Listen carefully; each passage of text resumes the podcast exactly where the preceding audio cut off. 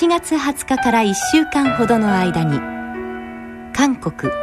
台湾ロシアモンゴル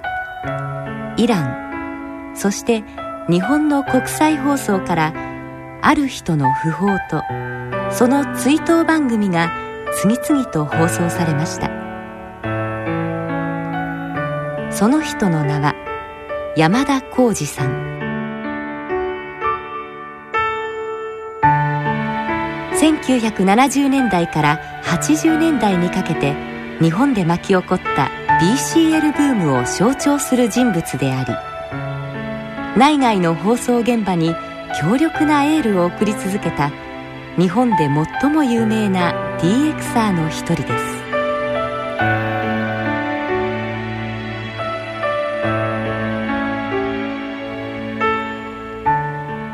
1970年代から80年代にかけて日本で BCL ブームと呼ばれる流行がありました。小学生から中学高校大学生に至るまで日本中の若者が BCL ラジオと呼ばれる高性能受信機を手に日本各地そして世界各地の放送局を競って聞いたのです。その中でブームの先頭でいつも旗を振っている人がいました。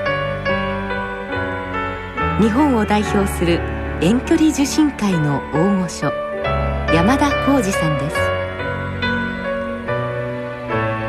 山田さんは1950年代から海外短波放送を追いかけ始めブームの到来とともにラジオ雑誌そしてさまざまなイベントで BCL の面白さを伝えてくれました。中でも1975年に電波新聞社から発行された BCL マニュアルは少年世代を中心に大ベストセラーとなりブームを確かなものとしました。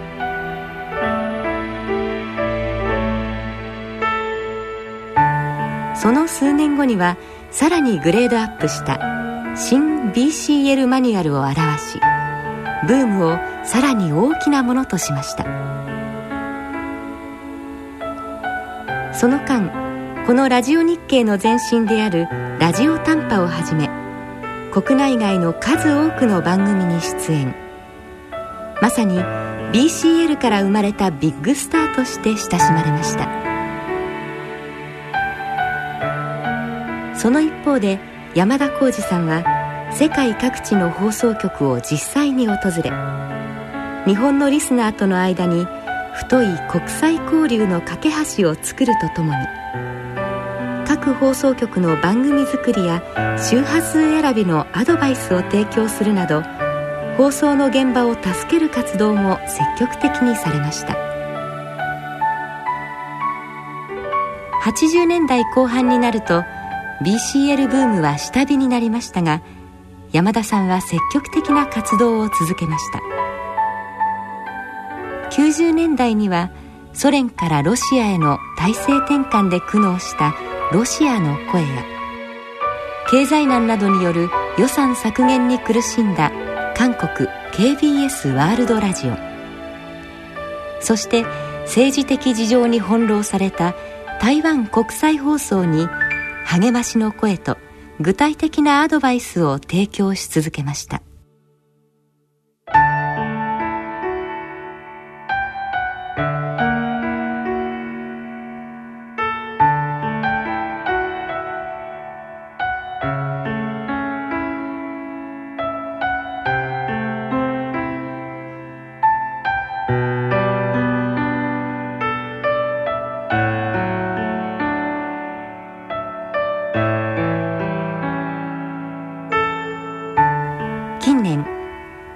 の BCL ブーム世代が再び受信機を手にし始めました。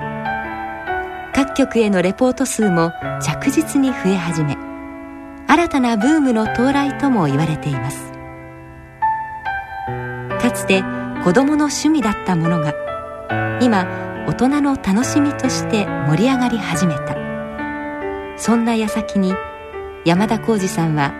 67歳という若さでお亡くなりになりました。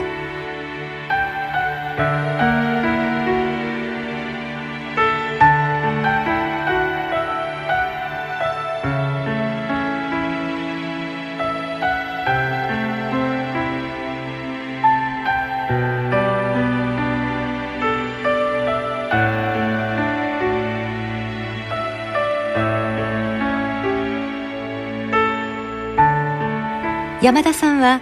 ここ数年は長く住んでいた東京日暮里を離れ房総半島中部千葉県袖ケ浦市の一軒家に移り住み雑音の少ない理想的な環境の中で BCL を楽しんでいらっしゃいました。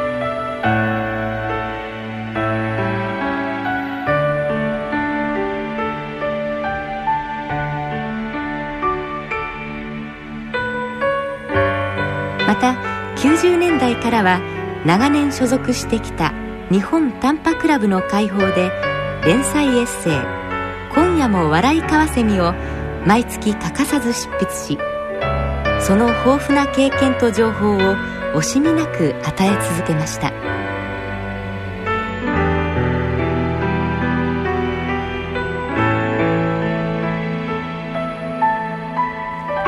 そして日本向け放送を実施している各放送局への訪問や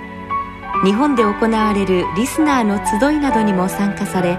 誰もがその元気なお姿を印象に残していました。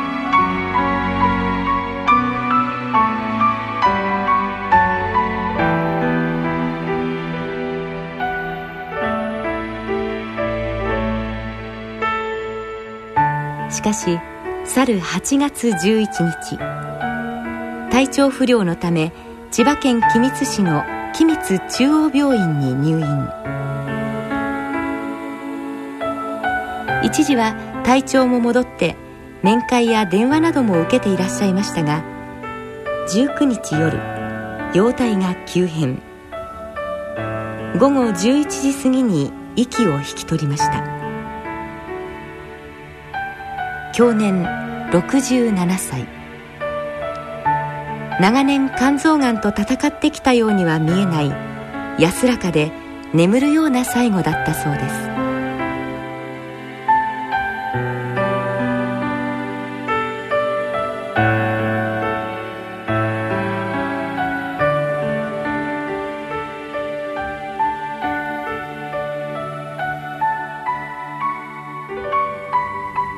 この知らせは日本短波クラブのメンバーを経由して日本各地世界各地の BCL や国際放送の関係者に伝えられました。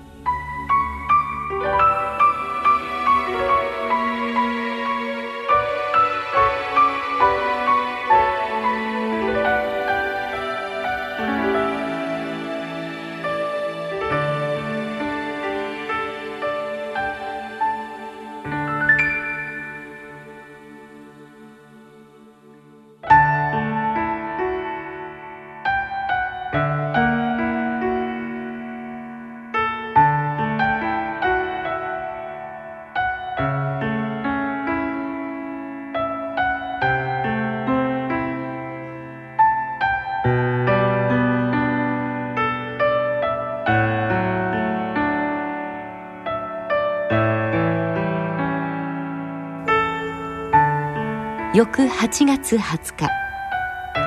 KBS ワールドラジオ日本語放送からこの訃報が全世界に伝えられました。続いて21日には台湾国際放送で葬儀の日程会場などが詳細に伝えられました。世界を相手にした国際放送の世界ではもちろん異例のことです。NHK ワールドの DX 番組でも悲しい知らせが世界に伝えられました。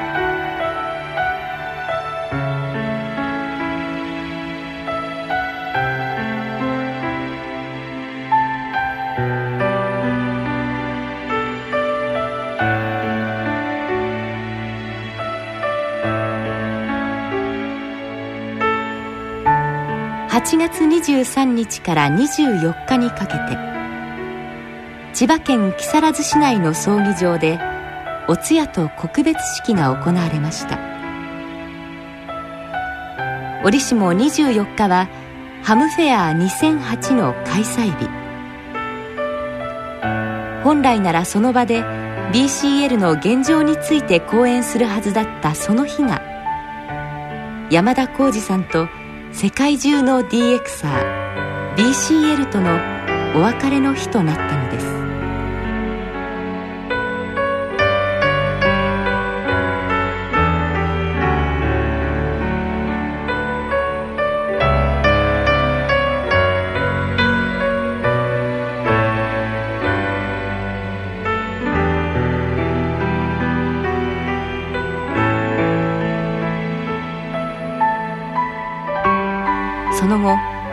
ルやイランの日本語放送でも追悼メッセージが放送され KBS ワールドラジオとロシアの声ではそれぞれ日本語放送の枠内で追悼特別番組が放送されました。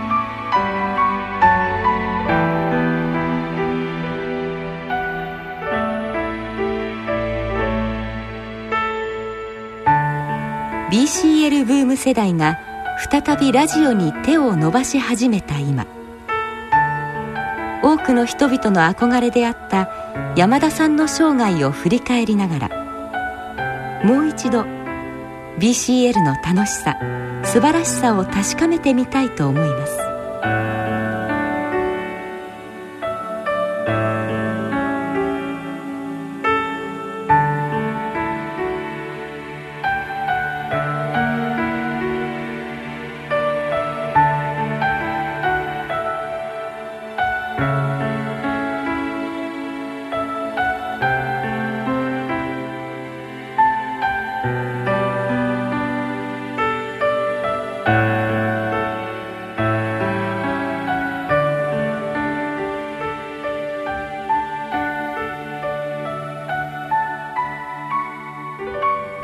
別番組。BCL の世界。山田浩二さんをしのんで。これからの2時間。どうぞご一緒にお過ごしください。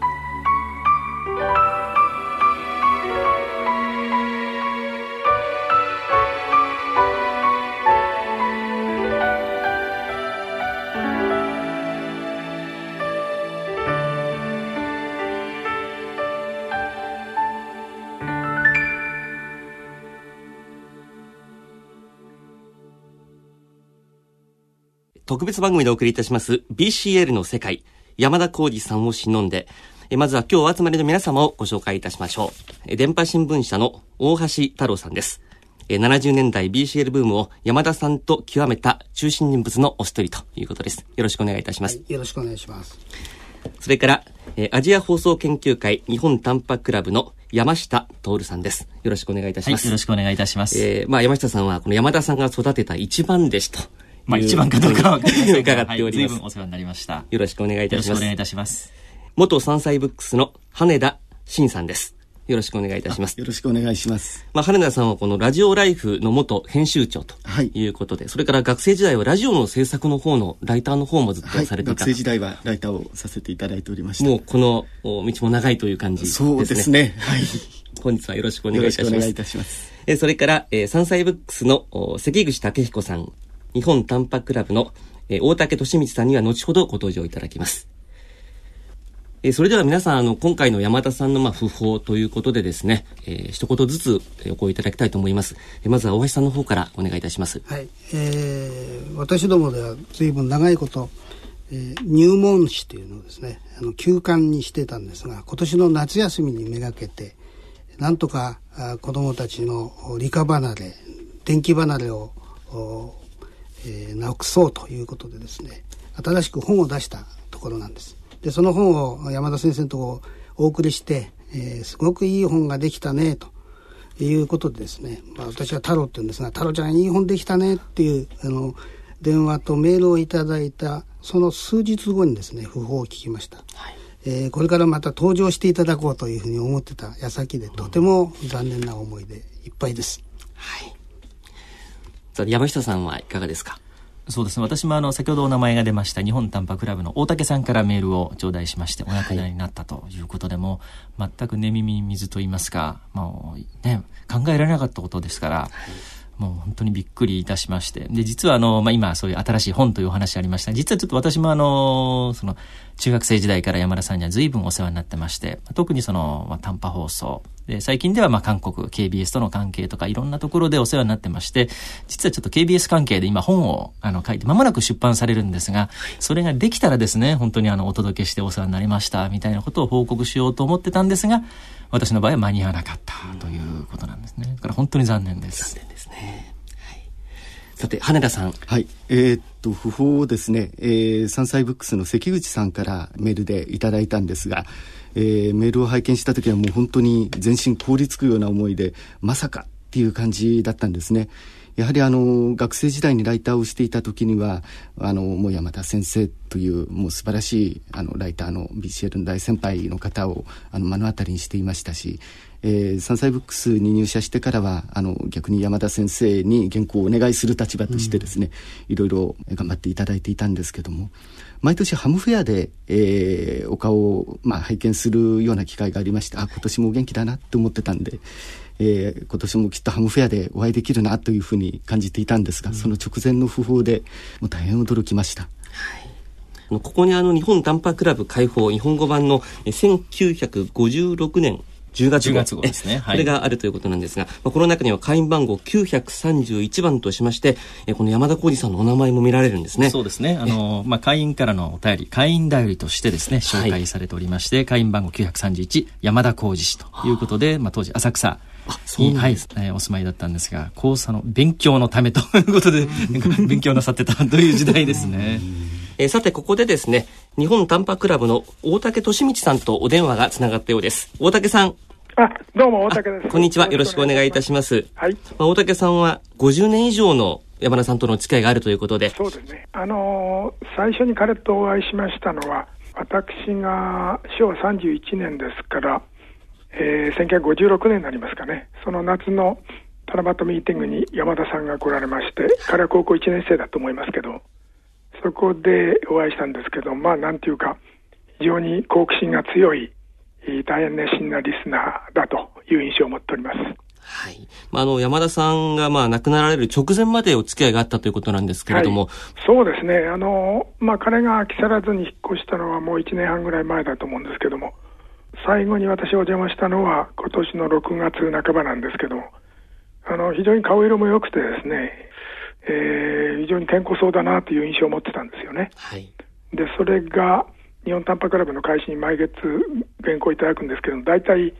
彼はギリギリ投稿型でですね、はい、いつも遅いんですけども7月はあの韓国へ旅行に行くっていうんでいつもより早く来たと。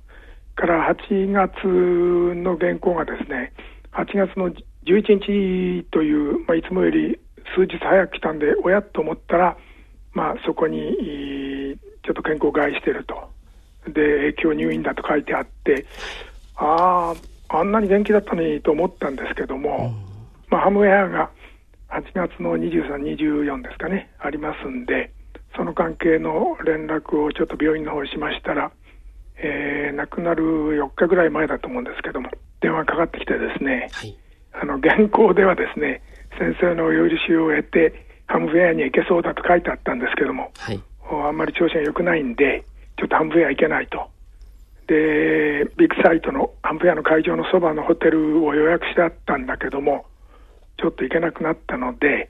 まあ、キャンセルするか誰か他の人に使ってほしいとそういうことだったんですね。はい、で、まあ、その時も特に痛いとかどこがということはなくてですね、まあ、病院の部屋も快適だし、まあ、このまま点滴薬売ってるんならばそのうちにうち、えー、で、えー、点滴を打てるような方法を揃えてもらって家へ帰った方が良さそうだと。いうことだったもんですから、まあ、じゃああの近いうち見舞いに行きますよと言ってたんですね。ところが数日後に急変してしまって、はい、まあ、いうことになっても本当にみんなショック受けてるという、まあ、そういう状態だったですね。はいあの、今日は大竹さん、あの DX 会議の方でフィンランドの方から今お電話いただいているということで、ありがとうございます。えー、では、このスタジオの方ともちょっとお話をいただきたいんですが。はいはい、あの、山下でございます。あ、どうも。あの、まあ、山田さんがですね、まあ、当時、まあ、BCL という名前が当時使われていたのかどうかとかですね、いただければと思いますそうですね、あの、短波リスナーは、当時は SWL と呼んでまして、あのブームになるまでは BCL という言葉は使われてなかったんですね。で特にまあ短波放送バンドを聞くということで日本でまあ BCL という言葉が使われ始めて、えーまあ、我々もだんだんそれに馴染んでいったというかブームまでは BCL という言葉は少なくともクラブの開始には出てないと思いますね。えー、大橋さんそうですね。あのその BCL っていう名前を流行らしちゃって、ね、山田先生と流行らしちゃって、えー、えー当初はあの正統派からですねだいぶ、はい、えー、ちょっと違うんじゃないかなんてな あの批判もあったんですけど、えー、そうでしょうね、はい、だけどですからまあ、えー、ある部分特別な能力とかあの、えー、技術をお持ちの方だけの世界だったものを、はいはい、子どもたちにまですごく広げた功績が大きかったんじゃないかなっていうふうに思うんですが、ね、いかがでしょうか？そうだと思います。あの少なくとも我々の時代はあの普通の人が短波ラジオを変えるという、まあ、非常に高価なものだったもんですから短波を聞く人はま自分で作ると、まあ、そういう時代だったんですね。でそれがだんだん普及してきて特にあの1970年代になってですねいわゆるま家電メーカーさんからあ短波ラジオが出たと。でこれが量産で非常に安くなってですねちょっとお小遣いを貯めるか親にねだるとまあ買える時代が来たということでそういう意味では、まあ、道具としてのラジオが非常に手に入りやすくなったということと山田さんのようにこう非常に何て言うかな自分の経験を生かして、えー、初歩の人でも彼の書いてある通りに実行すると素晴らしい外国の放送が聞けるということで、えーまあ、今まで自分たちが知らなかったような新しい世界ですね。それから日本以外にもいろんな国があっていろんな文化があるんだということをまあ若い人に認識させたということで僕も社会的にも非常にインパクトがあって、え実際日本の国自体にですね非常に好影響を与えたというのが、まあ、BCL ブームではないかということを今感じるんですけれどもね。はい、ほっとしました。えー、っと日本短波クラブって言いますともう日本で非常に歴史の長い、まあはい、BCL の SWL のクラブかなというふうに思いますが。す、ね、57年ですけれども、はい、そうですか、はい、あの山田先生があの今夜も笑いかわせみというお名前のですね、えー、連載を始められてこれもまたもうだいぶ長いかなと思うんですけど。そうですね。あの265回で終わりましたんで。最後が265回、えー、ああそうですか。相当なもんだと思いますね。はい。これが一番最初に連載になるあのいきさつというかあのよしこういうの始めようみたいなことになったのは、なんかあの理由があったんでしょうか？まあ、あの当時は、なんていうかな、あの連載でというよりは、こうランダムに会員がレポートするようなエッセイが多かったんですね。はい、でぜひ固定的な読み物で会員にも喜んでもらえるようなものということで当然もう当時は山田さんの名前っていうのは非常によく知られた存在だったもんですからね、はい、一つ山田さん人肌脱いでよということになって、えー、じゃあということで彼が始めてくれたんですけども、まあ、彼自身もこんなに長く書くとはその時は思っておられなかったんじゃないかと思うんですけれどもとにかく本当にありがたいと思います。最後になりますけれども、まあ、山田さんにですね、まあ、今何かこうメッセージを送るとしたら何か言葉ございますか？そうですねあの、まあ、みんな亡くなられたっていう実感はないんでえー、いつでももうその辺に山田さんがおられると、で当然、今でも空の方から我々を見てですね、いつまでもこの短波放送の面白さを忘れるなよということを見ていてくださると思いますんでですね、この意味のある趣味をですね、いつまでも続けるように、我々関係者としては努力をしていきたいと、それをぜひ見守っていてほしいと、まあそういう気持ちでおりますけれども。はい。大竹さん、はい。あの、2日からまあ、ロンドンに行かれて、えー、今、あの、フィンランドの方で、この、ね、欧州 DX 会議というのにご出席されているということなんですけれども、はい、まあ、実際このヨーロッパのリスナーの皆さんはですね、これどんなお話を今されてるんでしょうか、はい、そうですね、あの、まあ、今回はですね、あの、ヨーロッパ DX 会議と、この現地のフィンランドの DX アソシエーションの50周年なんですね。その2つを兼ねたあの会議なもんですから、今、12カ国から100名ちょっとの方が来られてまして、放送関係ではバーチカンとボイス・オブ・ターキーの方が来られてますけれども、まあ、昨日のところはその50周年を祝う関係の中身が多いんですが、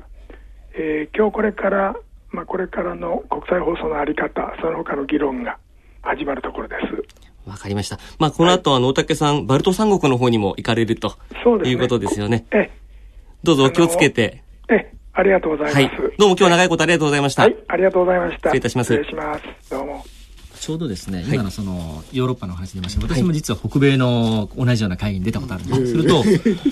海外では大人の趣味なんですね。だからさっきね大橋さんがおっしゃってくださったその子供たちにというところで、ね、その大人の趣味なんですがというところでこれからブームをいかに山田さんが子供たちに広めていって日本は全然違うみたいなね。まあ、アマチュアもそうだったんですね。僕が夢中でアマチュアやってた時にアメリカの人がみんなあなたの職業ないんですかって私は学生です。向こうはリタイア。そうなんです。そうなんですよね。ほとんどリタイアに近い方とかリリタイアって何どういう職業だろう。タイヤをタイヤをもいやだからみんな引退した人が、ね、ですから日本はこれからハム分我々がまたやるのかもしれないけど。でもやっぱり特殊だったと思うんですね。やっぱりそのもう一旦リタイアされてお金もある程度時間も作られて、じゃあちょっと有意義な。配送されていらっしゃる。だけどもしかするとその時にみんな学んだ勢いがあの電子日国でうわーっと来たんだけど後が続かない。ここが問題かなっていうのは僕の問題意識なんですよね。今回のハムフェアもあの親子連れっていう孫子連れ、ええええ、それからまあ今年もですねかなり全国で工作電子工作がね、もう増えてん。ですよ、揺り戻し、親も一生懸命教えたいと、そうですね。電子工作という名では、そうですよね。学研の電子ブロックがね復刻されてる。ね出ましたね実は嬉しかったではここでですねリスナーの皆さんからのメッセージをいくつかご紹介をしたいと思います、えー、まずはですねこちらはケニーさんという方からいただきました。えー、私も小学生だった頃、えー、BCL にハマったきっかけが山田先生でした。えー、BCL マニュアル、当時確か1500円ぐらいだった記憶がありますと書いてありますけども、え、お小遣いを貯めて購入し、えー、穴が開くほど何度も読み返したものでした。田舎の小学生だった私が広い世界を認識し、今の仕事に至る全てのきっかけが山田さんであったことを考えると、どれほどお礼をすればよいのかわからないほどです。残念ながら一度もお会いしたことはありませんが、心よりご冥福を申し上げますと。山田先生ありがとうございましたと。ここに今ね、この BCL マニュアルの現物が、これもあの、ヤフオクなどで非常に高値がついているというね、お話も伺っておりますが。実際の値段は1280円ですよ。当時ね、こんな値段の本はなかったですね。高いですよね。高いですね。こと考えると。そうですね。この時代から考えたら、この1280円は、BCL 物価600円でした。でも宝物なんですよね。そうですね。本当に。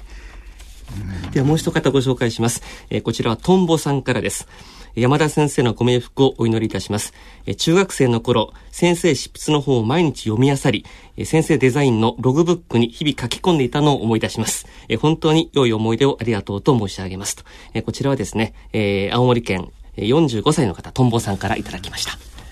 それからもう一方です。えー、こちらはですね、えー、フルさんとお読みするんでしょうか。えー、BCL は私の原点でした。えー、BCL がなければ、その後の自分はなかったかもしれません。えー、残念ながら一枚もベリカードは入手できませんでしたが、点々点と、えー、ご冥福をお祈りいたしますというコメントをいただいております。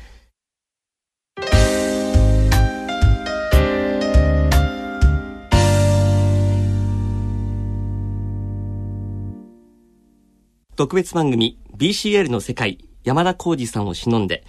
ここからはですね、三歳ブックスの関口武彦さんもお迎えいたしまして、はい、一緒に進めてまいりたいと思います。よろしくお願いいたします。はい関口さんの方は8月下旬にですね、はい、ラジオマニアという、まあ、あの、山田さん最後の、えー、ね、手掛けた作品に、はい、まあ、一番最後まで一緒にお仕事をされたということなんですよね。そうなってしまいましたね。まあ、山田先生とは、まあ実際お付き合いは本当に私10年ぐらいしかないんですけども、まあ結構怒られたり、一緒にお笑いしたりと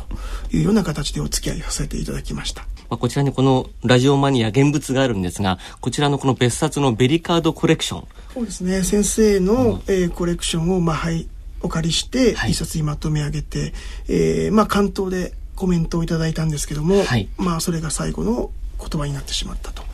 いうことですね。はい。じゃあ、この、と関東のコメントをですね、はい、ここで読ませていただきたいと思います。えー、卒業証書は誰でも2枚がもらえる。小学校と中学校を卒業するときにもらえるからだ。ところが、表彰状をもらうのは難しい。メリカードは小さな表彰状だが、デザインがいいという特徴がある。放送局を代表する表彰状だから、デザイナーは腕を振るっている。昔のベリカードにオークションで1万円の落札があるのはデザインが素晴らしかったのが理由になっている。ベリカードはハガキの大きさを考えてデザインが行われている。したがって原寸大で見るのがいいが、過去にこれだけたくさんのベリカードが原寸大で紹介されたことはない。ラジオマニアが原寸大で取り上げると知り興奮しているところだ。山田浩二。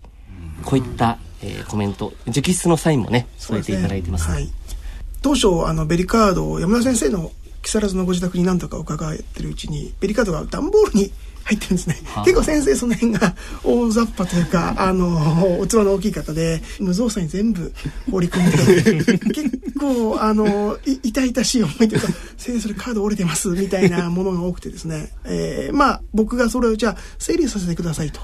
いうことで、えー、段ボール5、6箱ですかね、を、まあ編集部の方に持ち帰って、えー、整理したところ、意外と国内のベリカードをいっぱいお持ちなんですね。あの、どうしても山田先生って BC CL 海外放送のイメージが強いんですけども、はい、国内中波を結構愛してらっしゃって、ね、そうですね。これ国内の。意外と普段も聞いてるんですよ。国内中波そういうこともあっていろんな話をしてるうちに、えー、ちょっとまとめさせていただけませんかといったところ、えー、小さく載せるんだったら絶対許さないと、うん、ああなるほど。いうことを、うん、えなぜですかと。いっぱい載せられませんよって言ったら、小さくしたらそのデザインが生きてこないと。原寸はがきがサイズでデザインしてるものを小さく見せるのは絶対に許さないと。えー、僕何度か山田先生にお叱り受けてるんですけどそこまで怒られたのは初めて。へはいまあ、お酒はもちろん入っていたんですけど、あの非常にいつもとは違う山田先生のお言葉を聞きまして、えー、じゃあどうしたらいいかと。じゃあ原寸大でやってみようということで、やってよかったなと。非常にあの原寸大でなければ見れないものだと思いますね。はいあの、ちょっと話は前後するんですが、あの、ベリーカードというその、存在自体をですね、まだあの、ご存知ない方もいらっしゃるかもしれませんので、必ずこのベリーカードとは何かということもちょっと含めて、皆さんも含めてですね、お話を伺えればと思うんですけれども、そうですね。あの、まあ、ベリカードというふうに、まあ、略してます。まあ、最近は、あの、もっと略してベリカとかいう方もいらっしゃるようですけれど、ね。はい。あの、テレフォンカードがテレカというのとね、同じでベリカとかいう方もいらっしゃるんですが、あの、ベリフィケーションカードということで、あの、まあ、元はそのアマチュア無線のね、あの、QSL カードというところからも来てるんですが、あの、まあ、確かにあなたのところの放送を聞きましたということを証明してもらうために、我々リスナーが放送局宛てに受信報告書、というね、まあ、報告書というとなんか難しいように思われがちですが、まあ、何月何日の何時何分からどういった周波数で、えー、あなたの放送をどういった受信状態で聞きました。放送内容はこういう感じでしたということで、えー、まあ、当時はまあ、はがき、もしくは封書の形で放送局に送ると、えー、その内容が正しい。確かにうちの放送ですということを証明するために、えー、まあ、今あの、お話も出ましたように、ほとんどはがきサイズでデザインされた、えー、ベリフィケーションカード、まあ、通称ベリカードというものが、えー、送られてくるというふうになっておりまして、これあの、国内の放送局、あるいは海外の放送局、いろんなところからも出ました。ですから、えー、まあ、今この番組をお聞きの方でですね、えー、まあ、番組の感想ももちろんですが、えー、受信日、受信時間、周波数、受信状態と合わせて番組内容はご感想を、えー、こちらの局にお送りいただければ、ベリカードが発行されるかもしれません。いかがですか？大変わかりやすいご説明。私もあの、今日、自分のものをちょっと持ってきてしまったんですが、すね、私もあの、国内中華、この山田さんのこのコレクションと同じなんですけれども、国内中華中心に、結構たくさん、これも一部なんですが。これいつ頃集められたんですか、私が中学生の頃なんで、まあ、昭和52、3年ぐらいが一番多かったかと。ちょうど周波数がですね、あの、変わった時期ですね。あの前後、え、10キロヘルツから9キロヘルツに周波数が感覚が変わった時ですね。覚えてらっしゃいますか？1978年11月23日。日付まで覚えてなかったですけど でもその前後はやっぱワクワクしてラジオ聞いてましたよね。とかね、当然カードが全部切り替わるわけですね。そうですよね。ねその10キロヘルツ間隔の古い周波数のデザインと9キロヘルツ間隔になってからの新しいデザインをもらおうということですね。そうでしたそうでした、はい、くしくもあの日本短波放送がラジオ短波になったのもその時期ということで。はい。あの一日特別番組をねやってらして。どちらを聞けばいいのかということ正直悩みました。はいさて話戻しますけどもあの北口さんこの、はい、えー、編集かなりこの古いベリカードがですね、はい、しっかりとこう出てますけども、はい、これかなり苦労なさったんじゃないですか？そうですね。まああの先ほども言ったように山田先生のコレクションは結構意外な状態で されてるんで、えー、正直言ってデジタル処理はしてありますね。やっぱ角がどうしても折れてしまってるとか、えー、切れ目が入ってるものとありましたんで、えー、その辺はちょっと処理はしてありますけども、まあ、あとは、山田先生は意外と OK 出した後ほとんどタッチしないというか、お前に任せると。いう形で、セレクション等も私たちの方に任せていただきましたね。で、あの、まあ、関東ではお言葉をくださいということで、お願いしたところ、さっきの表彰状というですね、あの、非常に温かいお言葉をいただいて、あました。あの、表彰状2枚っていうのは、小学校と中学校の卒業証書だと言ってましてね、はい。えー、そういう形でメッセージいただいて、またサインも、結構山田先生の、え著書を見ると必ず直筆のサインが入ってってることが多いんですね。はい、だから偶然始まっちゃったらしいんですけども、それを見た編集者が代々山田先生のものはサイン入れろと言ったようなことがあるらしく、先生自身は俺が入れたいと言ったわけじゃないんだよと。いうことは常々おっしゃってましたね。で、まあ今回もまあそういうこともあって、先生ぜひともサインお願いしますと言ったところ、最初はしないと。めんどくさいと。ああ、そうなんですか。あの、パスポートのコピーを送ってきたりとかですね。これを使えと。ちょっと待ってくださいと。そんなようなこともありまして、なかなか最初はあの書いていただけなかったんですけど、まあそう思うとちょっと手が、うん、自信がなかったのかなというのは、今思うと、うん、ちょっと先生に対して失礼なことっていうか酷なことをしたのかなと思います、うん、ただそんなことは絶対先生一言も口に出しませんし、うん、えー、会ってる時も痛いだろうなのは絶対言わない方で常に笑ってる方でしたから、うん、でまあサインを頂いて、えー、こういうふうになったわけですけどもはい。なんかこうご自宅に行かれていろいろこう夜な夜なね、お話をされたこともあったようですけども。そうですね。はい、あの、大体お昼ぐらいに先生のお宅にお邪魔するんで、木更津のお宅にお邪魔するんですけど、はい、大体まあ、手土産に焼酎を 持って行って、まあまあちょっと、ね、お酒はあんまり良くなかったのかもしれないですけども、とにかく先生お酒好きなんで、まあ行くと大体もうあから顔で、えー、出迎えていただいて、えー、打ち合わせをしたいんですがというと、まず飲めと、えー、食えと。まあ結局、本題に入るのが大相撲中継が終わった後で帰ってきてね、まあ、相撲を見るぞと、相撲を見出して、えー、その時も先生は、テレビで画像を見ながら、ラジオを聞くんですね、相撲中継。ああ、なるほど。で、ラジオはいいねって必ずこう言うんですね。つまり、あの、音を消した形で、テレビをつけられて、はい、で、音声はラジオの NHK の第一放送で。聞くんですね。そこまでラジオにこだわってた方ですね。はい。ラジオが根本的に好きだということだと思いますね。必ず、あの、お邪魔してお酒が入ってお話になると、ラジオはいいねっていう言葉が必ず出てきましたね。ほとんどテレビついてても音は出てなかったですね。あの、海外の放送を聞きながら、まあ、ニュースと見れただけだけにテレビがついてるというだけで、だ本当に最後の最後までラジオを聴き続けてたという印象はあります。年齢的にも親子ほど年が離れてますんで、あのまあお付き合いの仕方も多分他の方々とちょっと違った部分があると思うんですよね。あの結構あそこ連れてけたのここ連れてけたの 結構あの遊び行こうぞとか今度韓国一緒に行くから来いとそういう話もされてまして、えー、まあラジオのお話もするんですがそういったようなプライベートな部分でのお付き合いが多かったのかなという気はしますね。あの本当にそういう意味では何とも言え言えないですね。はい、私はそういう意味では編集者として一番その山田先生が元気な頃、お付き合いしたんですけど先ほど随分高い本だねというのは BCL マニュアルあれも今あの関口さんお話になったような山田先生のアイデアを膨らませていくうちにどんどんどんどんいろんな企画が入って例えば海外放送のインターバルシグナルオープニングの音楽ですねこれが曲の、えー、どどこの曲かっていうそれの判別になるんですが私は楽譜を載せましょうっていうアイデアを出したんですけどこれはいいアイデアだろうなと思ったけど山田先生は楽譜を読める人がいるかと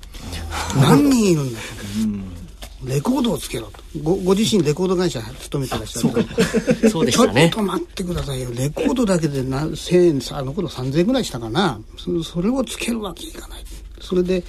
まあ当時はそのシートって言いました。ねビニールの上に録音する、はい、柔らかいやつですね、はい、はい、そこをそれをつけてそこに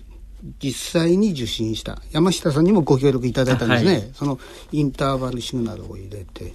それから今のお話じゃないですけどベリカードはカラーじゃなきゃダメだと。絶対カラーだ。カラーの印刷っていうのは4倍かかるんですね。そうしていくうちに1280円という子供向けの雑誌としては天文学的金額になって売れるか売れないかもう大変心配したもんですけど結果的にはたくさんの人が喜んで買ってくれました、そんな思い出あります。そういう意味ではあの優しい語り口は読者に向けてで編集者にとっては大変厳しく絶対に譲らない先生でした。原田さんは？あの、まあ、BCL マニュアルに関して言いますとあのやはりちょうど私も小学生高学年中学生成り立てぐらいの時はまあ一番ブームだったのかなっていうふうに思うんですが、えー、クラスの半分ぐらいが BCL をやっていまして。そのまた半分ぐらいは多分 BCL マニュアル持ってたような気がするんですよね。ありがとうそうですね。あの学校にそういう本持ってきちゃいかんっていうことは言われませんでしたんで、うん、あのちょっと黙認状態のようなところもありましたんで、あのそういった本も持ってくるし、昨日届いたんだよって言ってベリカードをこう持ってきて見さべらかして、うん、あいいないつ聞いたのみたいな話でまたクラスが盛り上がったりみたいな感じでね、すごくいい瞬間があの時は。あったなっていうふうに思いますね。あの、今、羽田さんのお話にありましたが、私もあの、実は中学生の頃にですね、あの、BCL をやっている同級生、本当にたくさんいまして、教室の後ろの掲示板にですね、あの、最近到着したベリカードということで、あの、そういうの先生が貼らせてくれましたので、はい、あの、みんながよく、あの、持ってきて貼っていましたね。今回この昭和30年代というベリカードですけども、えー、まだこれ以外にもたくさんあるんですよね。山田先生非常にコレクションはもう膨大ですから、まあ実際整理しきれないほど、うん、まだ海外のベリカードは手つけてないですね。段、うん、ボールに入ったまま、地域ごとに分けただけで、うん、えー、全然手つかず、相当貴重な1950年代のベリカード何度もありました。はい。あの、まあ、山田先生の意思を告げるんであればですね、えー、先生のコレクションを少しでもいろんな人に見てもらえればと思いますんでね。まあそういう意味で BCL かなりそのベリカードをね、こう求めてっていう方も当時多かったと思うんですけれども。そうですね。本当に、やっぱりベリカードっていうのはね、あの、何にも変えられない宝物っていうイメージがあるんですけども、なんか山田先生はちょっとなんかお考えが違うようなところがあったみたいですね、関口さん。そうですね。その段ボールに入ったベリカードを見て、僕は非常にあの、涙したんですけど、あの、先生なんでこんな貴重なものはこんな扱いなんですかというと、まあ、ベリカードなんというものをまた、えー、もらえるんじゃないかと。えー、局に、えー、受信報告書を出せばいつでももらえるよと。でも大事なものは聞くことなんだよと。つまりベリカードをもらったからもう聞かないんではなく、聞き続けることが大事なんだということを、あがり先生は常におっしゃっていましたね。あくまでもベリカードというのは、まあ通過点というか、でしかなくて、だから結構同じ曲のを何枚も持ってる方を結構尊敬してましたね。えー、ラジオオーストラリアを300枚持ってる方の紹介されたことがあるんですけど、ひたすら彼は聞いてるんだよと。聞いちゃ出して、聞いちゃ出してと。えー、いう、そう、とにかく聞くことが大事なんだということは、えー、常々山田先生はおっしゃっていました。昔、あの、BCL に対して VCL なんていうね、言葉がね、あった時代もありまして、ね、あんまりこう、評判が良くない言い方ですよね。はい。えー、では、ここでまた、えー、リスナーからのですね、お便りをいくつか紹介したいと思います。えー、まずこちらはですね、えー、お名前の方が、工藤和穂さん、えー、からいただきました。えー、私は BCL で韓国語を勉強し、えー、今では韓国に1年の半分滞在しながら仕事をしています。えー、BCL の魅力を教えてくれたのは山田浩二先生でした。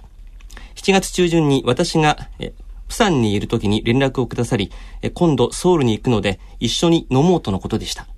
私のスケジュールが合わずお会いできませんでしたが、それが根性における山田先生との最後の通話でした。ということですね。えー、97年に私が妻のヘジンと結婚した時、奥様ですね、山田浩二先生はまるで息子が結婚したかのように喜んでくださいました。娘が生まれた時もそうでした。山田浩二先生の存在がなければ、私と BCL との出会いもなく、また韓国と出会うこともありませんでした。韓国出身の妻と可愛い娘に囲まれた今の幸せもありませんでした。山田浩二先生、ありがとう。この幸せな家庭をいつまでも守って、BCL という素晴らしい趣味を守っていこうと思いますと。それから今度はですね、えー、これは頭文字、イニシャル D さん。えー、私が中学生の頃、BCL ブームが起きたと記憶しています。えー、当時、親から、えトリオ QR59D。これ、真空、真空管のね、真空管の出てきたね。懐かしいですね。この QR59D を借りて、寝る暇もなく山田先生の資料をもとに、毎時0分、15分、30分、45分にダイヤルを回し、遠くからかすかに聞こえる ID を探し、カセットテープレコーダーに録音したものです。その後、周波数直読の時代が訪れ、ソニーのスカイセンサー5900がブレイクしている中、あえて対抗馬のナショナルのクーガー2200を購入し、現在も私の傍らに使える状態でありますと。今も持ってらっしゃるんですね。え後に取得したアマチュア無線の機械で現在も海外のラジオを聞くことができますが、あの頃のように興奮することはないでしょう。アナログな時代でしたけれど、デジタルの時代の今にはない良き思い出です。えー、私の楽しい青春時代を牽引していただきましたこと、心より感謝いたします。えー、それから、えー、もう一通、ブースカさん。えー、私が中学生の頃、お手軽に海外からの短波放送の受信ができる、えー、ソニースカイセンサーが発売されたこともあり、BCL に夢中でした。スカイセンサー多いですね。多いですね。当時はアナログアナログ式だったため、聞きたい放送にダイヤルを合わせることが至難の技でした。そういう中、当時読んでいた雑誌に山田先生がよく登場して、高級な通信機型受信機、えー、かっこ周波数直読と書いてありますが、え珍曲をいとも簡単に受信している様子を見て憧れていました。えその頃始めたアマチュア無線ですが、あれから35年以上経った今でも、電波の不思議さに魅了され続け楽しんでいます。え BCL ブームが一段落し、大学生になった頃、友人とオーストラリア旅行をする機会があり、メルボルンに行きました。メルボルンといえば、ラジオオストラリア。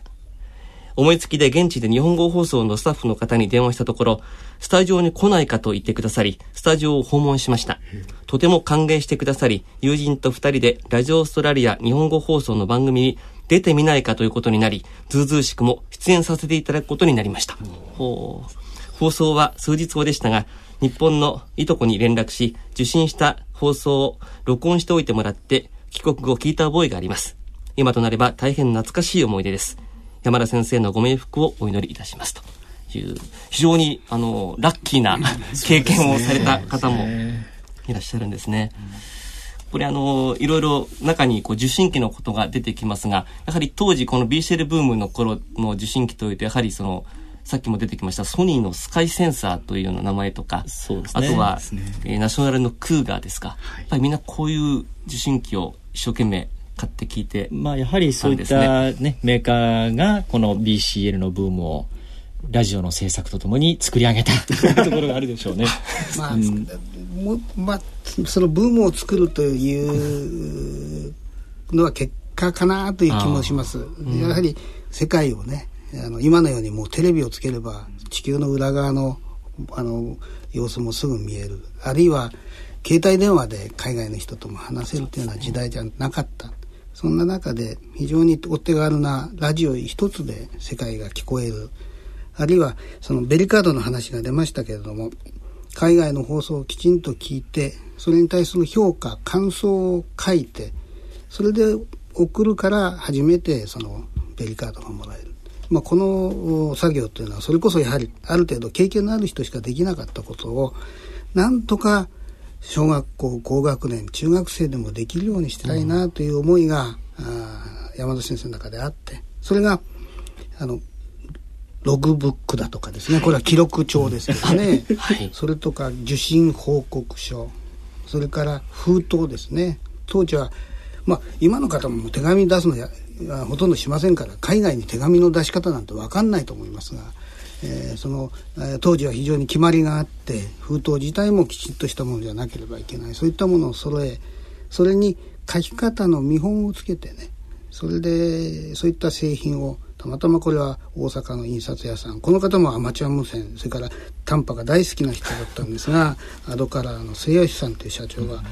えー、山田先生と2人で協議しもう言い言い争いをしながらこんなんじゃ子供たちは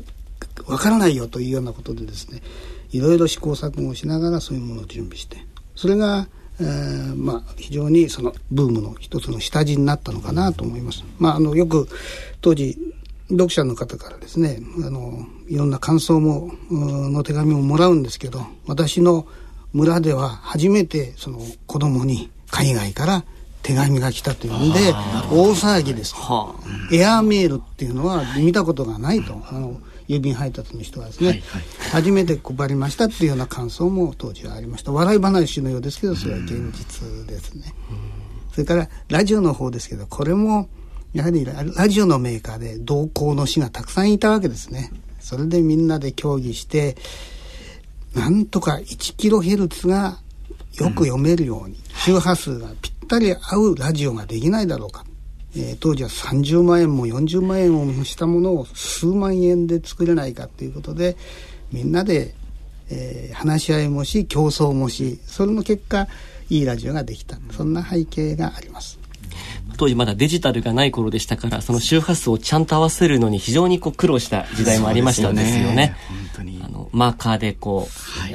合わせながらですね。ゼロビートなんていうね。どう取ったらいいんだみたいな。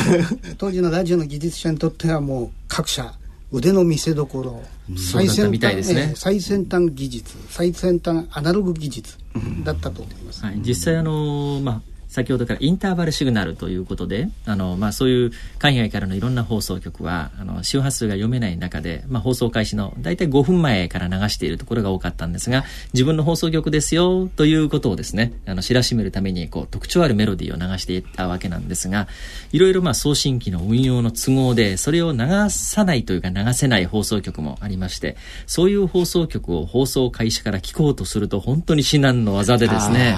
あ、ね、の、もう今から30数年前、あの、エクアドルから放送されていましたアンデスの声なんかも、えー、20時30分を過ぎてもなかなか電波が出てくるんですね。突然パッと出てくるんですね。で、それを最初から待ち受けようとすると、前の日に受信をして、ダイヤルがずれないようにセロテープで止めてですね、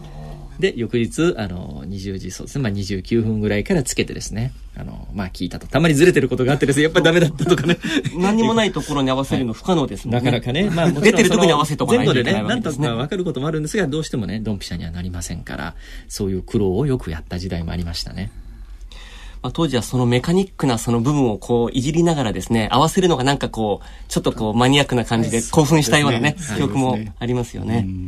あの僕の時代はかなりデジタル化が進んでたというか、えー、なんですけどもあの実際もう古いアナログのラジオっていじるの大変ですね、諸先輩方よくその中で受信されていたなと思います、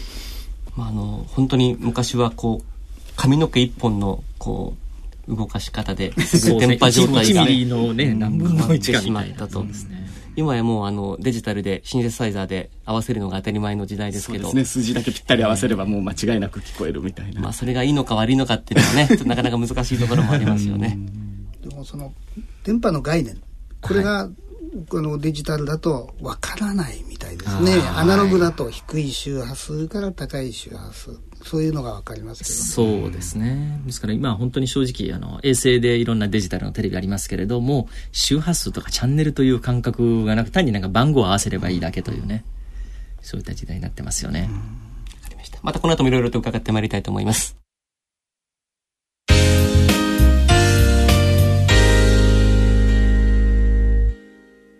特別番組 BCL の世界山田浩二さんを忍んでさて、ここでまた、あの、新たなゲストの方にご登場いただきたいと思います。えー、毎日コミュニケーションズ、マイコミジャーナル、これウェブの方ですね、えー、編集の方をされている、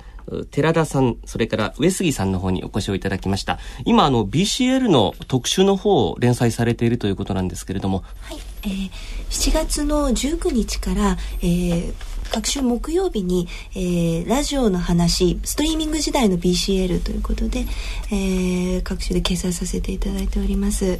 そういう、えー、連載を始めるきっかけになったのは最近まあいろんなそのウェブで見ま見ますとブログとかホームページとかあるいはサイトとかあるいはあの書籍なので、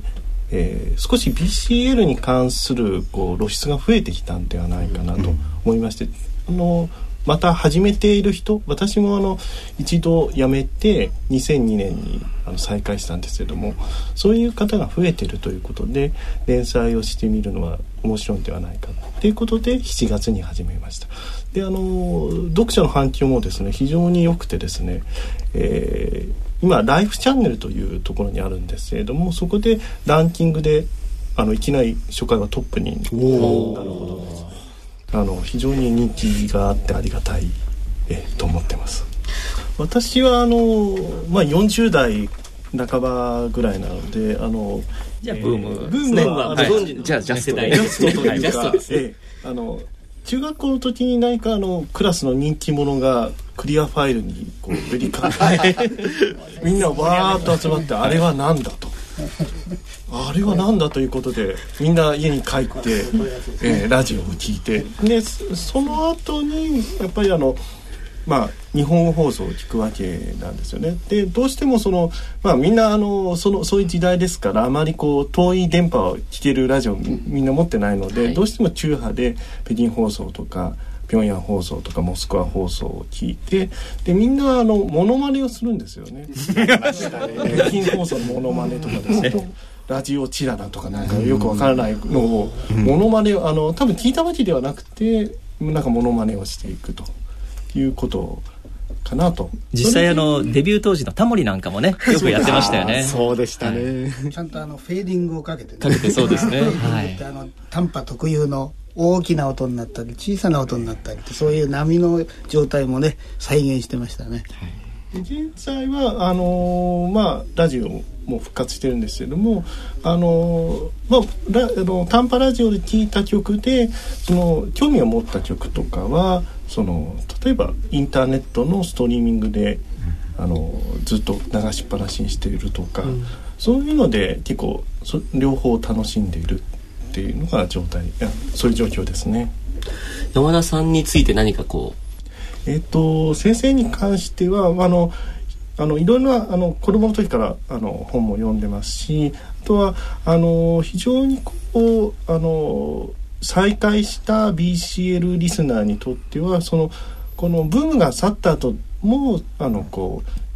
こう普及というかそのずっとこうラジオについてあのいろんなところでご執筆されてたっていうことはあのすごく感謝していますしあるいはその今日持ってきたんですけども例えばこう KBS さんのあ、はい、あの、うん、こういうところに執筆されているとか、うん、そういうので非常にあのこうなんかあの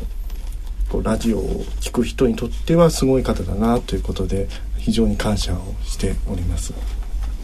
まあ、あのその話ですと各国のその日本語放送がいち早くこの山田さんの訃報をですね、報じていたようですね。そうですね。あの、まあ、これは日本タンパクラブの大竹さんはじめですね、いろんなあの関係者の方が、あの、まあ、山田浩二さんと付き合っていた、まあ、日本語放送に、あの、本当にメールでですね、すぐ、あの、連絡をなさったようで、私もあの、えー、8月のですかね19日のお亡くなりになりましたが20日の日に連絡を受けてあの韓国の KBS にあの、まあ、あのちょっと他の用事もありましたので電話をしましたところもういきなり電話取ったスタッフがですね、声が沈んでるんですよね。ああ、なるほど。はい、もう知ってるでしょうみたいな感じで。で、まあ、あの、葬儀の予定とか、あの、いろいろですね、あの、情報、これがじゃあメールで流しますから、ということで、話をしたんですが、まあ、そういった感じで、あの、山田さんの訃報がいち早く、各国の日本語放送に流れたようです。えー、ざっとここにあるだけでもですね、その今おっしゃられた KBS ですね、それから、あこのイラン・イスラム共和国放送、IRIB ですね。それから、えー、VOR ロシアの声。これは元のモスクワ放送ですね。すね。はい、こちらの方でも特集のような、ね、特別番組、はい、組んでおりました。やりましたですね。それから、えー、台湾国際放送 RTI、はい、えー、それからこの KBS の方ではこの、えー、一方の後にまだ追悼コーナーの方もね。ねはい、改めて組みましたね。まあこういった、まあ日本以外のメディアでも非常にその大きな取り上げ方をまあ、いかにそのいろんな世界の放送局に貢献されたかということがですね、非常によくわかることだと思うんですけれども。こういったいろんな放送局を応援なさってましたよね。そうですね。ねいいいい時もあれば苦しい時もあって、はい、それとかあの番組がなくなってしまったり再開したりってそういう時にあの必ず応援のお手紙とか情報を差し上げてましたよね。そうですね。はい、あのまあ、私もあのラジオの制作最初は読者だったんですけれど、その本当に海外にですね、当時あのまあ今は海外旅行ブームということで、まああのパスポートを取って気軽に旅行できますけれど。あの本当にいち早く海外のいろんな放送局に直接訪問なさって、人脈を築いてであの、まあ、取材なさってその成果をラジオの制作の紙面を通じて我々 BCL ですねですから耳で聞くラジオの放送を紙面を通じて目でですねこう見せてくださった。という、まあ、原稿をよく書いてらしたんですね。でまあ思い出したんですけど、はい、あの新人でアナウンサーになる方は非常に厳しく先ほどあの編集者を厳しかったっていうことはありますけど、はい、厳しく指導もなさった記憶がありますね。こういうふうに話さなきゃいけないとかあるいはこういう話題が欲しいとかこの番組が良かったよとかっていうことを非常にこまめにやっておられたそんなあの感想あ、まあ、そういう自分自身のですね活動を私たちなんか聞かせてもらうことありました？そうですね私もあの KBS のスタッフであのかつて DX コーナーという番組がありましてチョン・ヨンジャさんという方がえー、当時大学4年生の時に KBS に採用が決まって番組を持たれたんですけど、まあ、その方が本当に番組の中でもですねあの山田浩二さんいろいろあのアドバイスありがとうございますということで述べておられましたね。まあ、さっきおっしゃったその BHL 部分が終わった後も非常に多大な貢献をね、されていたという印象がございますよね。では、ここでですね、またあの山田浩二さんに対するメッセージ、えー、いつご紹介したいと思います。えー、こちらはですね、元アンデスの声をずっと長年、えー、手掛けられました、えー、尾崎和夫さんからですね、えー、山田浩二さんを忍んでという、まあ、長文なんですが、ちょっと読ませていただきます。メッセージをいただいております。山田浩二さんはアンデスの峰を越えて日本語放送を南米向けに始めると同時に日本から最初の受信レポートを送ってくださった方でした。それ以来44年間、私たち放送する者にとっては、かけがえのない貴重な存在となられました。中でも1970年後半の BCL ブームと呼ばれた未曾有の出来事は、日本の若者たちに海外放送、リスニングを趣味の王様として定着させた山田さんの偉業であり、後世に語り伝えられるべき功績と言えます。アンデスの声の放送のためにも、遠く南米大陸赤道直下の国、エクアドルからの日本語放送ということで、いろいろとお世話くださいました。当初、南米の日系移住者の慰めと励ましのための放送であることを理解され、放送用に自費で日本音楽のレコードなどを寄贈してくださったり、在留邦人の皆さんで見てくださいと、トラさんシリーズのビデオを録画してくださって送ってくださるので、いつも山田さんからの郵便物は開けるのが楽しみでした。日本の聴取者へも積極的にアンデスの声を PR してくださり、フジテレビのドキュメント日本人国際編、エクアドルにアンデスの声を見たが放送された時などは、電話がみんなに知らせるためのダイヤルを回す手が痛くなったと話してくださいました。その他、DX レポートコンテスト、国際電話による聴取者参加生番組への協力をはじめ、日本各地で開かれる BCL リスナーとの交流のイベントはいつも連れて行ってもらいました。20世紀とともにアンデスの声が放送終了した時は、聴取者のために写真記録リスナーズアルバムを膨大な資料の中から編集出版する労を取ってくださいました。え文字通り、初めから終わりまで親身になってアンデスの声のために尽くしてくださった山田さんは素朴な愛の人でした。え千葉の新居が完成した時には気候も良く閑静なところだと喜んでおられました。一度泊まりがけでお伺いしますから、えこれまでの歩みをたっぷりと聞かせてくださいとお願いしたのですが、山田さんの今を番組に残す機会を失ってしまい残念でなりません。しかし、出会いと別れの間に互いに交わした心の喜びは、旅が奏でる音楽の余韻として、いつまでもとどまるでしょう。えかのものなら天の果てからでもあの温かい、優しい、そして豊かな情報と説得力のある声を駆け巡る電波に乗せて今一度聞かせてほしいと思います。現在、アメリカのシカゴの方に在住されてるんですね。はい。尾崎さんはですね。で、こちらにその、まあ、アンデスの声当時のですね、これが1978年3月号のラジオの制作にですね、このアンデスの声の特集が写真入りで入っておりまして、BCL の集い開かれると。今の、ね、メッセージも出てきました、その集いが、まさに、この写真なんですね。秋葉原でやったんですね。そう私もこれ見に行きました。もう非常に大盛況で、実はここにも写真がね、たくさん子供たちが写ってます私も子供の一人でしたけれど、はい、ね。はい、あのー、や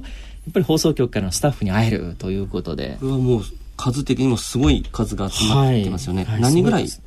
いらっしゃる何ぐらいでしょうね。あの、当時ね、あの、角田 X1 というね、あの、まあ、BCL に非常に理解のある電気屋さんがありまして、そこのあの、上の方のホールで開かれたんですけども、ぎゅうぎゅう詰めになるぐらいでしたね。角田 X1 ってありましたですね。あの地方でもこういうようなイベントをねあのラジオのメーカーと一緒にやって、えー、会場がないんで映画館でやったりですね、はい、そんなこともありましたね。1,000人超えるような子どもたちが集まって、えー、大変な盛況各県を回ってですね、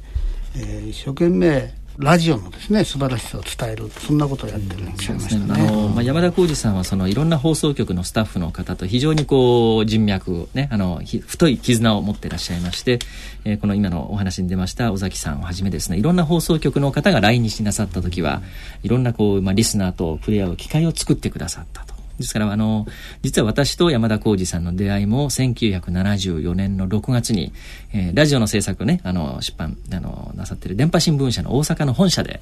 えー、ダグラス・ヘルがラジオストラリア日本語課長を書くもリスナーの集いというのがありまして、そこにあの、私は奈良に住んでおりましたので、学校終わってからですね、あの、出かけていきまして、えー、まあ、ダグラス・ヘルガさんに会うのも感激しながら、実は山田浩二さんにお会いした方がもっと感激みたいな感じでですね そ、ね、はい、そこがあの私と山田浩二さんの直接の出会いの第一歩だったんですね。こ当時の子供たちをここまでこう熱狂させた理由っていうのはどの辺にあったんですかね？まず本当にそのこういった集まりで司会をやってくださる山田浩二さんのやっぱりみんなに対する分かりやすい口調ですよね。こう夢を持ってもらえるということをですね意識なさったということあるでしょうね。うん外国の人と話すのなんてめっ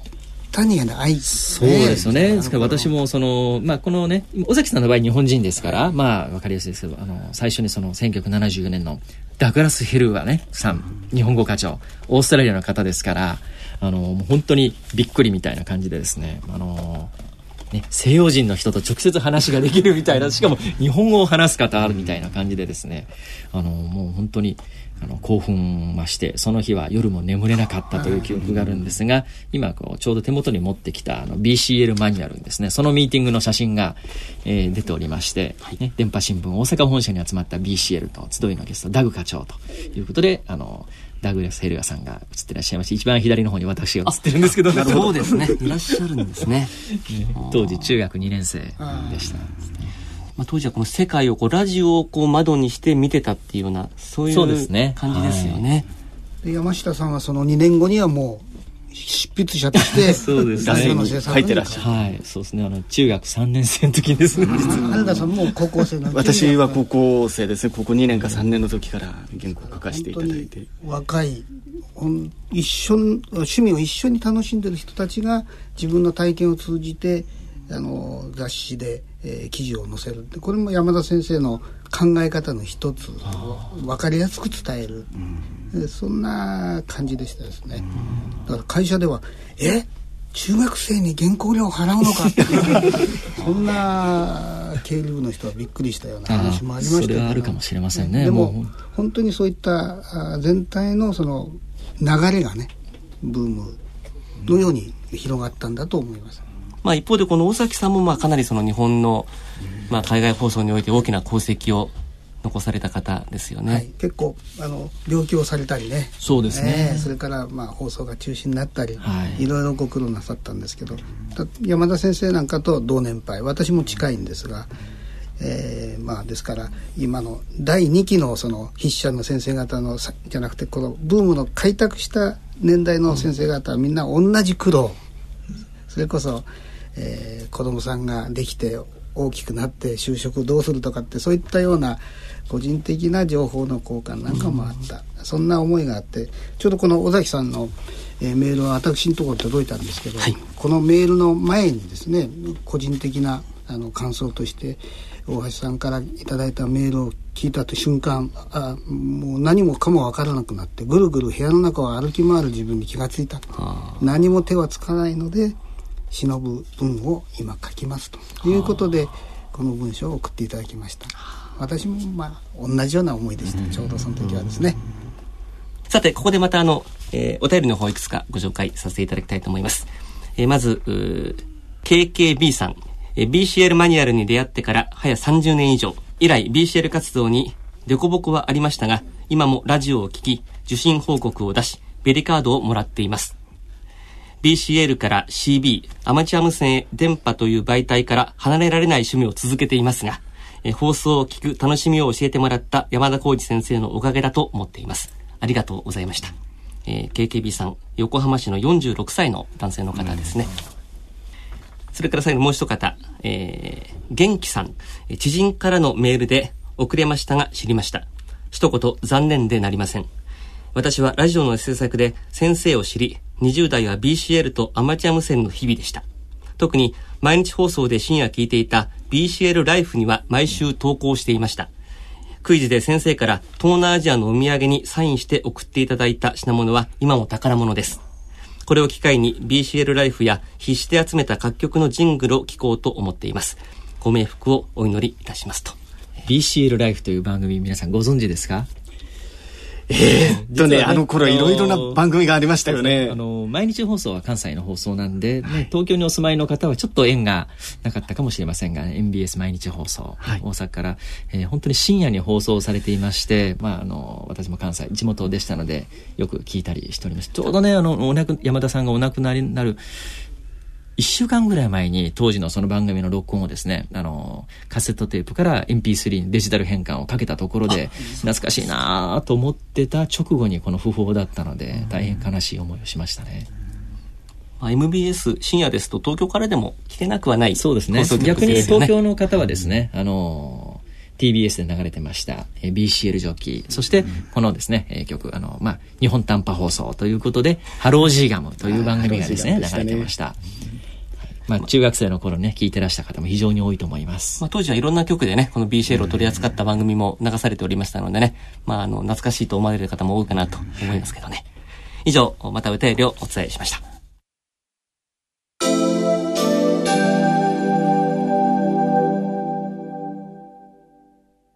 特別番組 BCL の世界山田浩二さんを忍んで、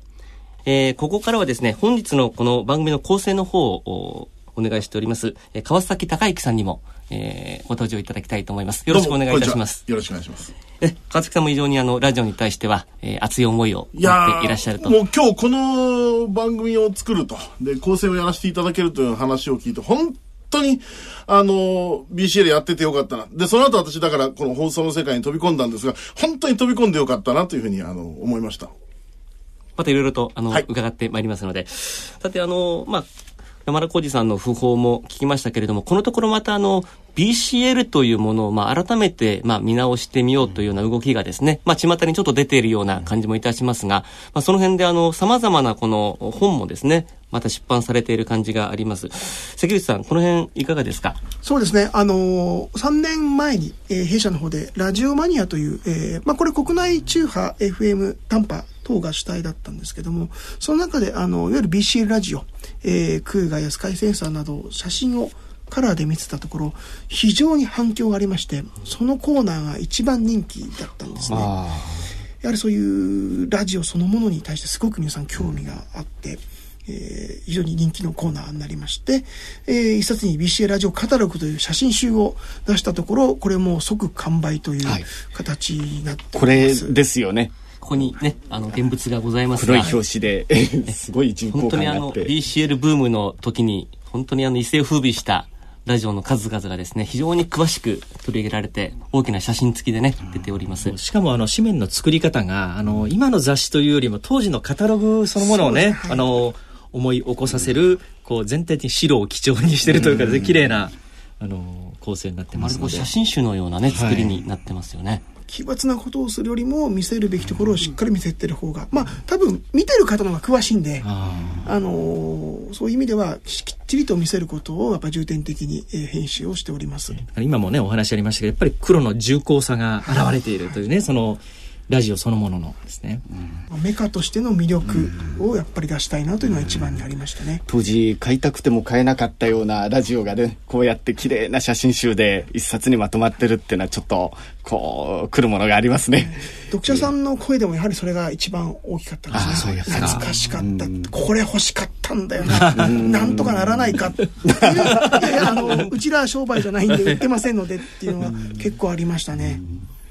あのまあ BCL を新しく、まあもちろん始める方もいると思うんですが、まああの、昔やっていて、ちょっとあの、やってなかったけれど、また復活してやりたいという、まあ復活組というんですかね、まあそういう動きも出てるようなんですが。そうですね、あの、実は先ほどあの、メールのご紹介の中で、まあ、短波というお話がありました。あの雑誌が1983年に休刊をいたしまして、月刊短波ですね。月刊短波ですね。はい。あの、当時、あの、まあ、あの、ラジオの制作はどちらかというと山田浩二さんを中心に、本当にその若い世代、ね、これから入門しようという人に、あの、まあ、間口を広げていた。で、そこからまあステップアップした人、まあ実際にあの、山田浩二さんの後の世代の人が中心で月刊短波、私もあのライターの一人だったんですけれど、まあかなり専門特化した分野を築いていった方々が、えー、毎月最新情報を載せていたんですが、まあやはりその編集部の周辺事情、その他問題がありまして、えー、83年に休刊して以降ですね、あの、毎月得られた膨大な情報、受信情報、最新情報がパタッと止まってしまったんですね。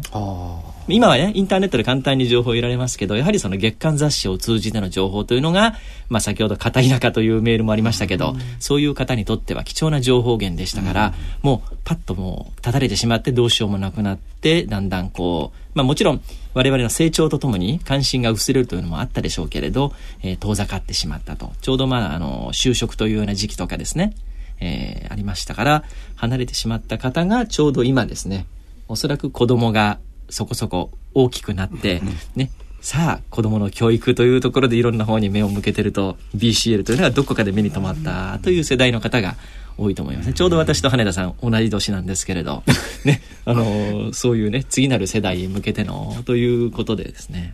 カムバックで言えば僕はカムバック組なんですよ。で、これはあの、もう理由が明確でして、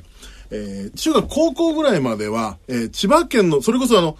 山田浩二先生が、あの、お住まいになってたところから割と近いところに住んでいたんですが、房総半島って本当にあの、太平洋に突き出たアンテナみたいな半島ですから、ものすごくよく電波が入るんですよ。で、そこの、まあ、田舎の、本当に加納山のふもとみたいなところで聞いてたんですが、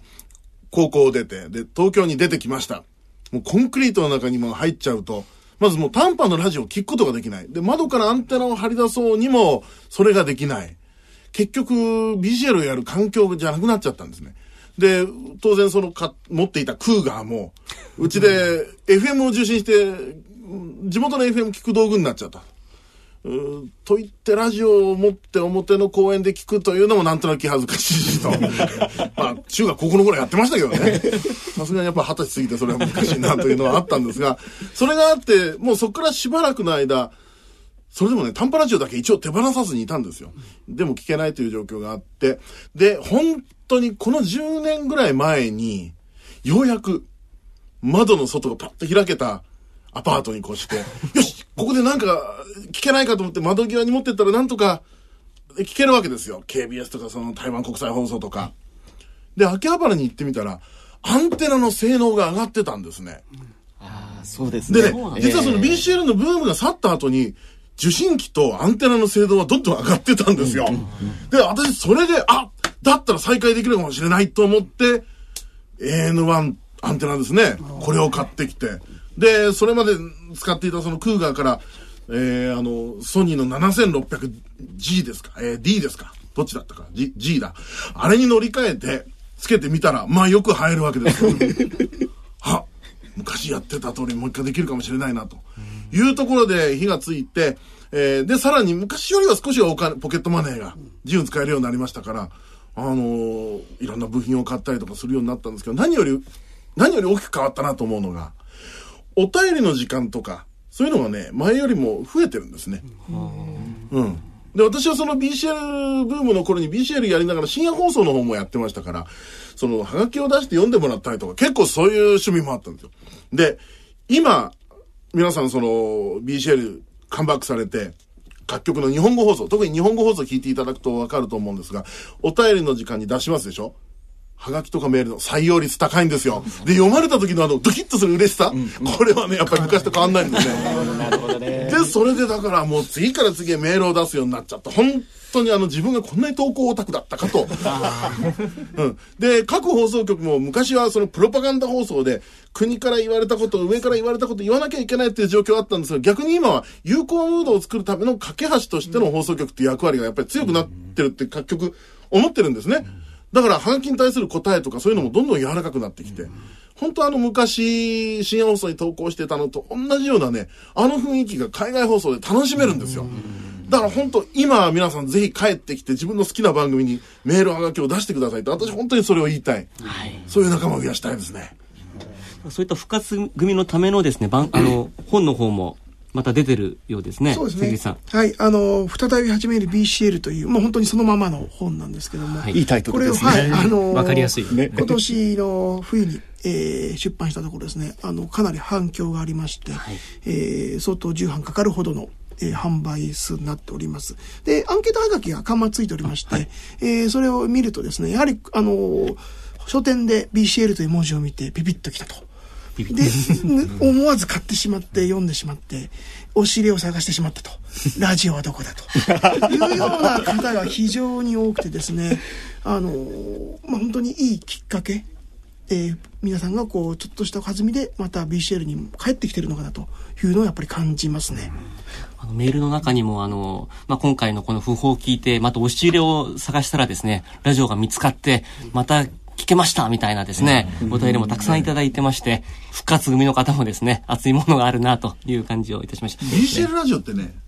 スポーツカーなんですよ。スポーツカー。つまり普通の人にとってのラジオっていうのは情報を収集する機器なんですが、BCL にとって、ラジオってね、乗り物みたいなところがあって、世界へ飛んでいくための道具、ラジオにまたがって飛んでいくような、そういうイメージがあって、それはね、あの、山田浩二先生がその、各国の放送局いろんな現地のレポートを送ってくれた、こういうイメージとも重なってくる。つまり、あ、あの時見たあの局者から出てる放送を今聞いてるんだなっていうと、自分の意識はもうポンとラジオと一緒に向こうに飛んでる。だから、本当 BCL ラジオっていうのはこれデザインも、それまでその、ラジオのデザインというのは、ラジオのデザインのセクションというか、技術者の人たちがデザインしていたのが、BCL ラジオだけはデザイン部を導入したっていう話を、これはあの、ソニーのラジオを開発された方から伺ったことがあるんですが、本当によく見ると、サーブの車のデザインのようなところがあったり、ええなんかね、あの、ポルシェみたいな形をしていたりとかね、結構そういうデザインを少しずつこう、集めたような、だからあの BCL ラジオのかっこよさって、乗り物のイメージから相当、インスピレーションをもらってるという話は聞いたことあります。やっぱりもう一つあって、機能を追求していくと、やっぱかっこよくなってしまう。うん、その、1キロヘルツをなんとか、えー、読める、もうそれこそ測定器ですよね。そうですね。ちょうどこの今、ね、えー、アナログで追求していくと、やっぱりこういうデザインになっていくのかな、そんな感じがしますが。このねあの BC ラジオカタログの表紙に出てます。ソニーのねあのスカイセンサー5900さっきのメールでもねちらっと出てましたけど、はい、このラジオが本当にその、まあ、当時ね、えー、10キロヘルツをなんとかあの、ダイヤル、まあ、スプレッド方式というふうに、ね、よく言いましたけど、えー、チューニングダイヤルのごく一部をですね、うまくマーカーを使って発信させて、間を取ってこう、チューニングしていくというやつがなかなか難しいんですけど、あの、信号をこう、ピーとか言いながらね。聞きながらですね、その周波数を合わせていくんです。この作業はね、楽しかったりするわけですね、これが。これが、あの、新発売の直前にですね、ちょうど私、山田浩二さんのお宅で試作機を見せていただきまして。そうですか。はい、で、今度こんなのが出るんだよというふうに、その、子供に言って聞かせる、あの、山田浩二さんのですね、楽しそうな口調でですね、もうワクワク発売を待ったというのがありまして。で、やっぱりこのラジオのね、登場によってね、各社、っぱりどんどんどんどん技術競争ということで、飛躍的に技術が向上して、我々の受信環境にも大きなね、変化が訪れてきたというのが実感ですね。今のような難しい話ね、はい、例えば1キロヘルツであるとか、あとは HF とか、はい、HF とか、そういうことを小学生がみんな話題にしてたんですね。あのそうですね。はい、今理科離れなんて言いますけど、はいもしかすると若い先生方今の話ついてこれないかもしれない私としては願わくばそのカムバック組もいいんだけど私たちがすごく体験したそのもうワクワクするようなその放送局を捕まえる楽しさとそのために必要なこれも知識を仕入れることもものすごく楽しかったですよね。だからそんなことが復活できればいいなと思って、あと話を聞くと今年は随分夏休みあの日本中で電子工作教室これもえあの開かれてる。でその指導者の方々っていうのは今熱く語っていただいてる皆さん方と同じ年代の人たち。40代半ば。でこの人たちがもしいなくなると日本のエレクトロニクスの技術は絶滅してしまうっていう危機にもある。ですからそういう意味では我々団塊世代はいよいよハンダ付けの先もですね目に見えなくなってきてますからまあ皆さん方はハンダごて握れる世代、ぜひそれをそのままお子様に継承して実はですね、あの、うちの息子が、はい、あの、まだ小学生なんですけど、まあ、あの、簡単な小学生向けなので、ハンダは使わなかったんですけど、FM ラジオを作りたいと言い出しましてですね。しましたね。で、あの、そういう、あの、販売店行って、あの、工作キットみたいな感じで買って、で、あの、ね、私はあの、実は、かつてラジオの制作の記事を見てですね、あの、誰にもできるラジオの制作という実はそのタイトルがついてですね、サブタイトル誰にもできると書いて失敗した経験があったんですけど、息子はちゃんと FM ラジオを作りまして、はい、あの、ラジオちゃんとなりましたので。喜んでました喜んでましたね。はい。次は短波です。短波です。短波と難しいかもしれないですね。えそれではここでちょっとあの、皆さんからいただいたメッセージの方をご紹介したいと思いますので、えー、大阪の堺と申します。えー、恥ずかしながら、JRL、えー、JAL ですね、はい、のメルマガで訃報を知りました。山田先生とは面識はありませんが、BCL 番組や著書を通じて世界を共有させていただきました。えー、特に入門 BCL ブックは、うん、ここにね、えー、何冊かございますけれども。小さなサイズの本ですね。これが非常にあの、ね、当時には 素晴らしい本に見えました。えー、BCL ブックは当時小5であった私は、ボロボロになるまで読み漁り、まだ聞き得ない放送局に思いを馳せたものでした。集めたベリカードは今でも宝物です。人生においても挫折はしましたが、放送会を目指すきっかけとなり、良い経験をさせていただいたと感謝の思いでいっぱいです。いろいろと書き綴りたいことがありますが、他の方のようにうまい言葉が見つかりません。ご冥福をお祈りいたします。本当にありがとうございました。というお便りですね。えーまあ、BCL ブック、本当にあの、当時の小中学生には ものすごく、あの、勉強になった本ですよね。ラジオの制作が少し難しかったですね。回路図もあったし中学生はかろうじてつけるつってこれたけど、そういった意味で多分小学生には、小学生向けの、ね、あれを山田先生監修されたんだと思います、うん、子供ポケット百科っていう そうですね。そうですね。ですね。ではもう一つ、えー、ご紹介したいと思います、えー、こちらはですねシャーシャさん。山田先生の追悼番組を放送していただけるそうで本当にありがとうございますえとても楽しみにしています。山田浩二先生がお亡くなりになったことは、知人のブログで知りました。まだまだお若い67歳。とてもショックでした。私にとって最初の趣味が BCL でした。小学5年生の頃、親にお願いして、クーガー2200と山田先生の本を買ってもらい、毎日毎日本を見ながらラジオのダイヤルを回してはドキドキワクワクしていました。先生の本は真っ黒になるくらい読みました。当時の BCL ファンはみんな同じだったと思います。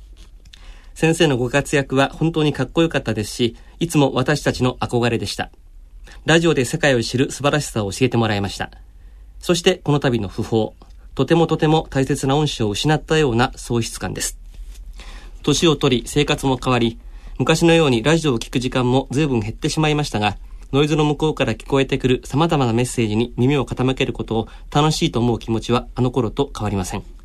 インターネット全盛の時代ですが、BCL にはその土地から生の声を聞く楽しみがあります。それはこの先も決して変わることはないと思います。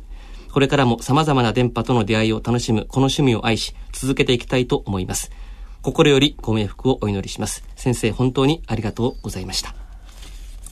以上、お便りをご紹介しました。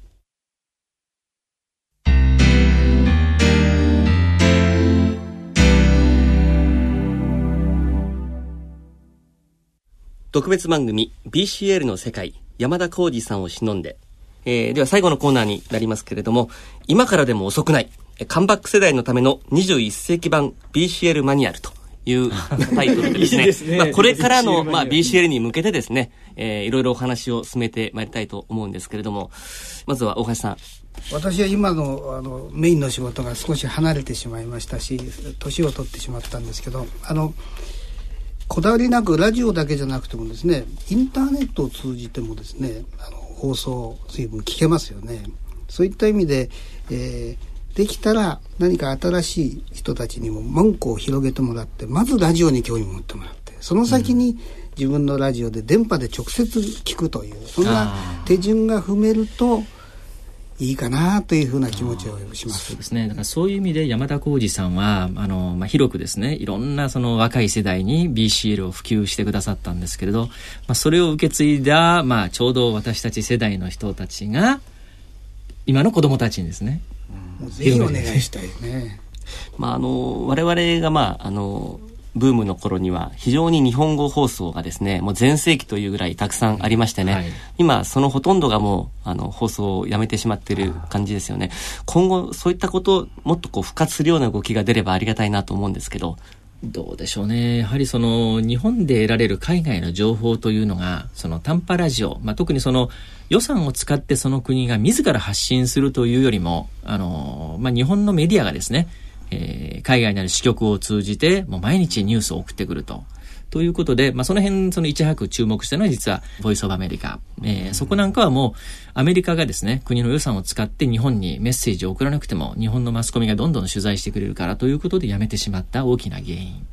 ということで、まあ、本当に残念なことにですね、もうイギリスもやめてしまい、オーストラリアもね、やめてしまいということで、今残っている日本語放送は本当にその、まあ、何らかの政治問題を抱えている、まあ、放送局が、まあ、日本に対して理解をですね、えー、持ってもらおうということでやっている放送が中心あるいは宗教放送局とかですね。だいぶ変わってはきましたけれどそれでもねこう復活組を温かく迎えてくれる放送局が今でもたくさんありますから。今実際に日本語放送やってる局というのはどれぐらいあるんですかね？17ですかね。ですね。はい。はい、17もありますか？ら、17あります。ね、ただ、えー、およそ半分があの宗教放送局で、国内で制作した番組の録音を流しているという形ですから、まあ純粋な意味でのあの海外からの日本語放送ということでいくと、その半分ぐらいになってしまうんだと思いますね。そで、ね、その中でもその、まあ韓国 KBS の日本語放送、長い歴史を持ってますけど、えー、山田さんに関する面白いエピソードがありまして、はい限界な団達虹というお便り番組があるね。で、ね、1万回を迎えた時に番組のテーマ曲を変えようとしたんです。はい、すると、やっぱり復活組のことを考えるとですね、昔聞いたこの番組、ね、まあ、番組の歴史はあっても、ね、やっぱり雰囲気変わってしまったら懐かしさ感じられないということで、テーマ曲を変えるな、大反対をなさったというお話を KBS のスタッフから聞きまして、まあさすがにただテーマ曲の音源もね、もうかなりあの、ダビングダビングで音質悪くなってますから、あの、まあちょっとね、致し方ないということで、アレンジだけ変えて、うん、えー、同じせやせやというね、はい、トリオトリオという曲なんですけれど、えー、アレンジのみ変えたんで、まあもし今この番組をお聞きの方でですね、当時のことをご存知の方が、KBS の日本語放送を聞いて、限界な単達日を聞いていただければ、なんとなく懐かしいなというふうに思っていただけると思います。そうですね。あの、実際、まあ、あの、復活組と、あと、まあ、新規に、これからお聞きいただきたいなっていう方も、まあ、いらっしゃるわけですけれども、そういった方、これから始めようと思うときに、もうラジオとかって今でも短波ラジオ十分たくさん出てるんですかね？そうですね。残念ながらいわゆるその昔のいわゆる BCA ラジオメカニカルなラジオっていうのはもうすでに販売されてないんですよ、うん、ソニーさんが唯一デジタル式の非常に使いやすいラジオを出してましていわゆるその我々というか BCL 世代が狂気したいわゆるラジオというのは残念ながら入手できませんので、どうしても個人売買、いわゆるヤフーオークションなどで手に入れるしかないのは現状ですね。だから日本製のラジオはえっ、ー、と、あれですけど、中国製とか、はい、えー、東南アジア諸国で結構いいラジオがあ、ね、あのー、最近、その辺の中国製ラジオというのが非常に短波ラジオが人気ありまして、あの、マニュアルがちょっと中国語なんで、非常にちょっと使いにくいとかですね、えー、あるんですけども、あの、普通に聞く分であれば、あの、周波数はどこもね、一緒ですから、うん、数字のボタンと同じなんで、比較的1万円前後で購入できて、ねはい、あの、性能は非常に高いというんで、あの、かなりのマニアの方が、えー、それを中国製の短波ラジオを使ってる方多いですね。中にはちょっと昔風なクラシカルなデザインのものもありますんで、あの、ダイヤルをこう、くるくるくるってこう回して、チューニングできるようなものもありますんで。ジャイロアンテナがついてるなんて。ありま すね。はい。なんか そういうアーあるんで、雰囲気を味わうことはできますね。それはどういうところで売ってるんですか？やっぱりネットネット通販とかですね、市場通販とかそういったもので、やっぱり専門書だとか、インターネットの項目で検索すると出てきますね。秋葉原でもと時々置いてる時ありますね。すねですね。いいのはすぐなくなるみたいな。ただし最近あのかなり電波状態ではノイズをまあ発するものが増えてましてなかなかこう短波をうまくこう聞けない環境というのが多くなってる感じがするんですがその辺の対策というのは何かありますかね？まあ、ノイズ対策というのはね、まあ、我々ももうかずっと過去からのね、悩み事なんですけれど、それでも、電波を出す方もそれなりに、そのややはり力を入れる放送局は送信出力もアップさせますし、オリンピック景気で頑張った国もですね、もう、今、もしあの、復活組の方がラジオを出してこられて、短波ラジオ、ぐりぐりぐりっとダイヤルを回すと、ほとんど聞こえてくるのが中国の放送というふうに言っても過言ではないくらい、あの、強い放送局もたくさんありますので、まずは本当にね、押し入れのね、中か、もしくはオークションを使って、あるいはね、通販を使って短波ラジオをまた手にしていただいて、ダイヤルを合わせていただきたいなと思いますね。うん、あ、ノイズ対策ということで言いますと、やはりあの、ご自宅の中でパソコンを立ち上げてらっしゃるケースがあると思いますけども、はい、試しにパソコンを切ってみるとか、家の蛍光灯を切ってみるとか、えー、電池で聴けるラジオであれば、思い切って電池につなぎ替えて聞いてみるとか、すると意外にノイズが収まったり、ね、家庭内で本当にね、ノイズ源、あの、家庭用の電話機そのものでも、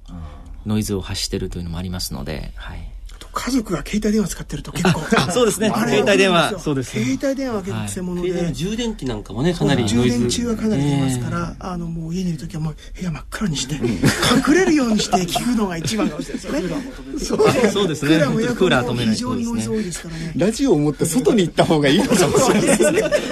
私は通勤ラジオ使ってるんですけど、はい、あの試しにですね夜どっちみちあの夜遅くなるんですがあの中波の、えー、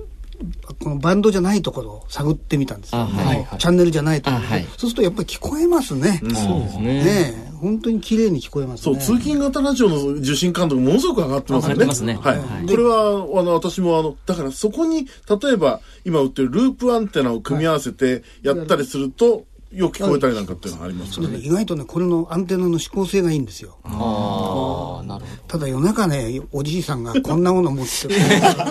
やってるとね、怪しまれると思うんですけど、本当にクリアに、特に隣のあ隣国の放送はよく聞こえます。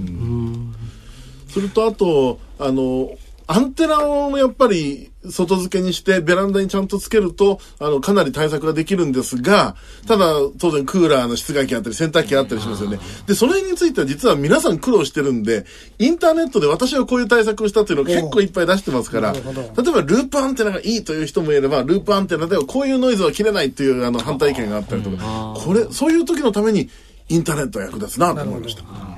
あそうですね。周波数の情報もインターネットで今そうなんですよ。放送局もこう流すわけでしょ、はい、そうです。ですからあの、まあ、先ほど川崎さんがねお便りの話なさってましたけれど今日聞いた番組の感想を即電子メールで放送局に送ると早い場合はもう翌日の放送でお便りが紹介されますからもうね昨日の放送楽しかったとかいうのはね、まあ、放送局の人にとってもですね、まあ嬉しいことだと思いますし、我々もですねもう昨日送ったメールが今日放送されるということでまたドキドキワクワクみたいなところもありますから、えー、あエアメールで郵便出さなくていいんですね。そうですね。はい。メールで。はい。ですからあの、まあ、受信報告書を電子メールでくださいということでじゃあのそういう報告フォームを用意している放送局もありますし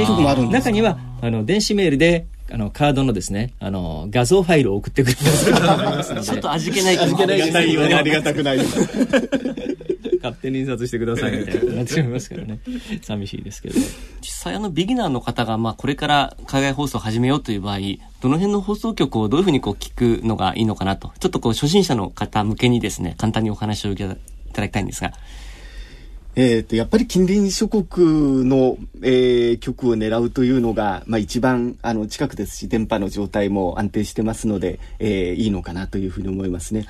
えー、あとはやはりあの放送時間がま比較的長めの曲であればあの生活に合わせてですね、えー、例えば毎日夕方の6時から30分しかやってないというような放送局を狙うのはなかなか難しいですけど夕方比較的長期にわたって聴ける時間帯の曲であれば、まあ、あの帰ってきてたまたま早かった時に、えー、周波数合わせてみて聴くということもできますのでね、まあ、近くの割と長めの曲というところから狙ってみるといいのかなというふうに思いますけども。アジアのこう近隣の放送局、はい、という感じなんですかね、はい、その辺はベリカードは今でも当然発行しているんですよね。発行してますよね。はい、あの、まあ、さっきからちらちらっとお話で、例えば中国の中国国際放送という曲の場合は、まあ、今年は北京オリンピックがありましたので、オリンピックにちなんだですね、カードを用意してくれたりとか、やはりその時その時のデザインというね、あの、まあ、いろんなそのデザイナーの話というのはさっきもありましたけれど、あのー、まあ、その国を、まあ、宣伝する。だから、まあ、綺麗な絵はがきと言ってしまえばそれまでなんですけれど、まあ、凝ったデザインのものということで、あのー、まあ、今年の場合、本当に中国は北京オリンピックとかですね、のシリーズで出してくれてました。パンダの切り絵とかはもう入ってこないんですああ、どうでしょうね。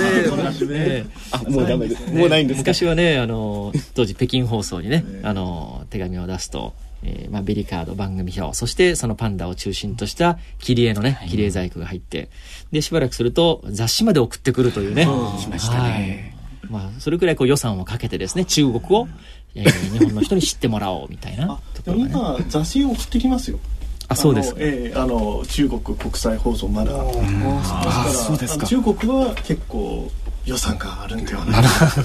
そうです。スタッフも多いですしね、うん昔はあの、一週間ずっと聞かないと、ベリカードくれませんよとかね。ありましたね。はい。何取得局なんていうのも、はい、フィリピンからやっていたですね。まあ今でもね、同じ放送局があの、韓国のね、チェジュ島からやってますけれど、あの、一週間、全部の番組を聞いて、受信報告をあれは辛かったですね。皆さんご経験されてるわけです。挫折しました、なんか。私、一回聞いて送ったら、あの、足りないと。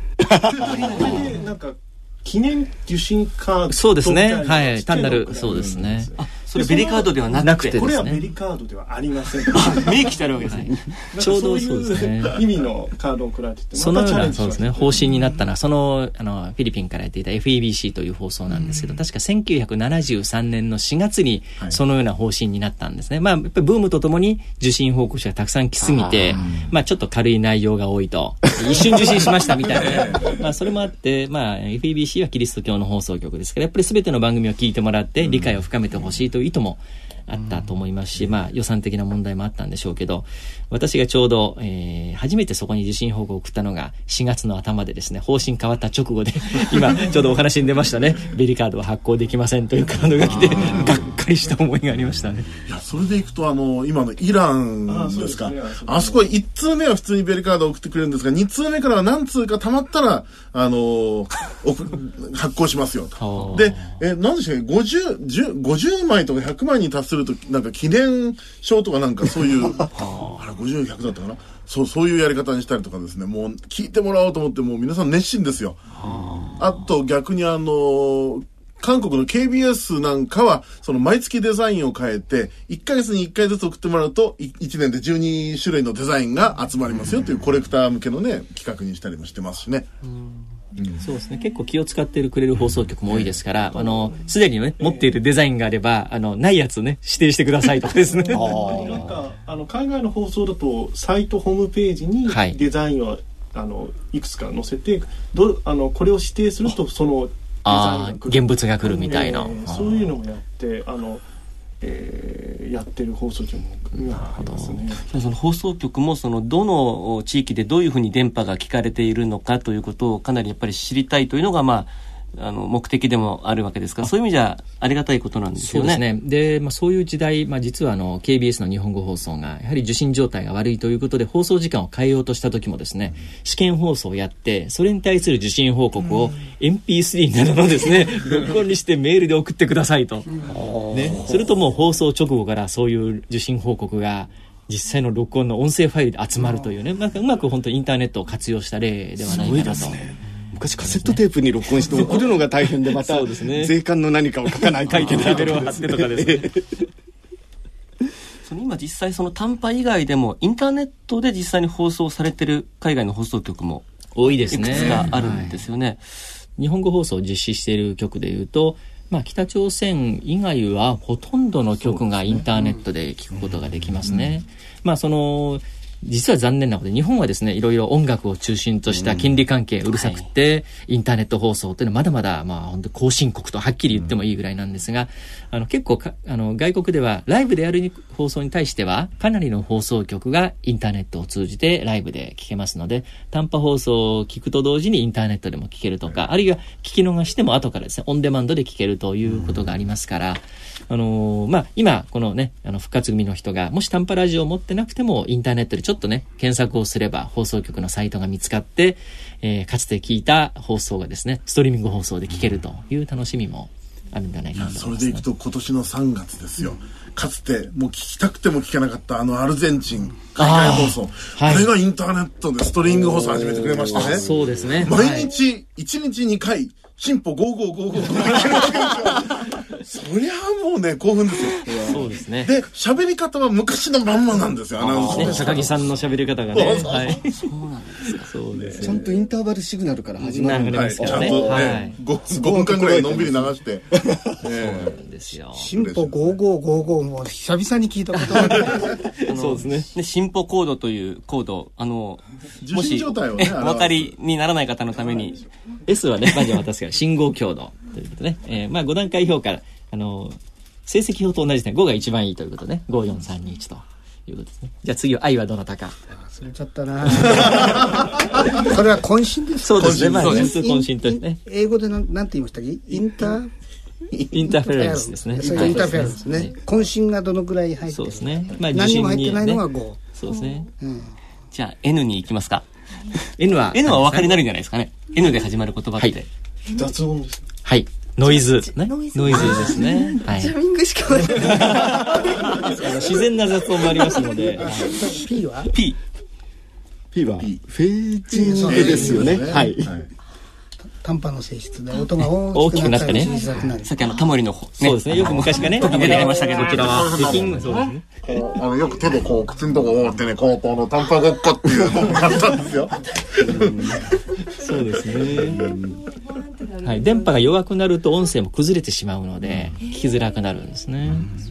インターネットラジオはどうしてもそのフェージングがないんで、でね、ちょっとなんか、リアリティに欠けるというかですね。進歩コードが作れないという。そ うそうですね。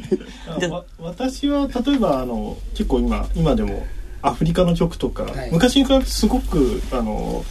ラジオとアンテナの性能が良くなって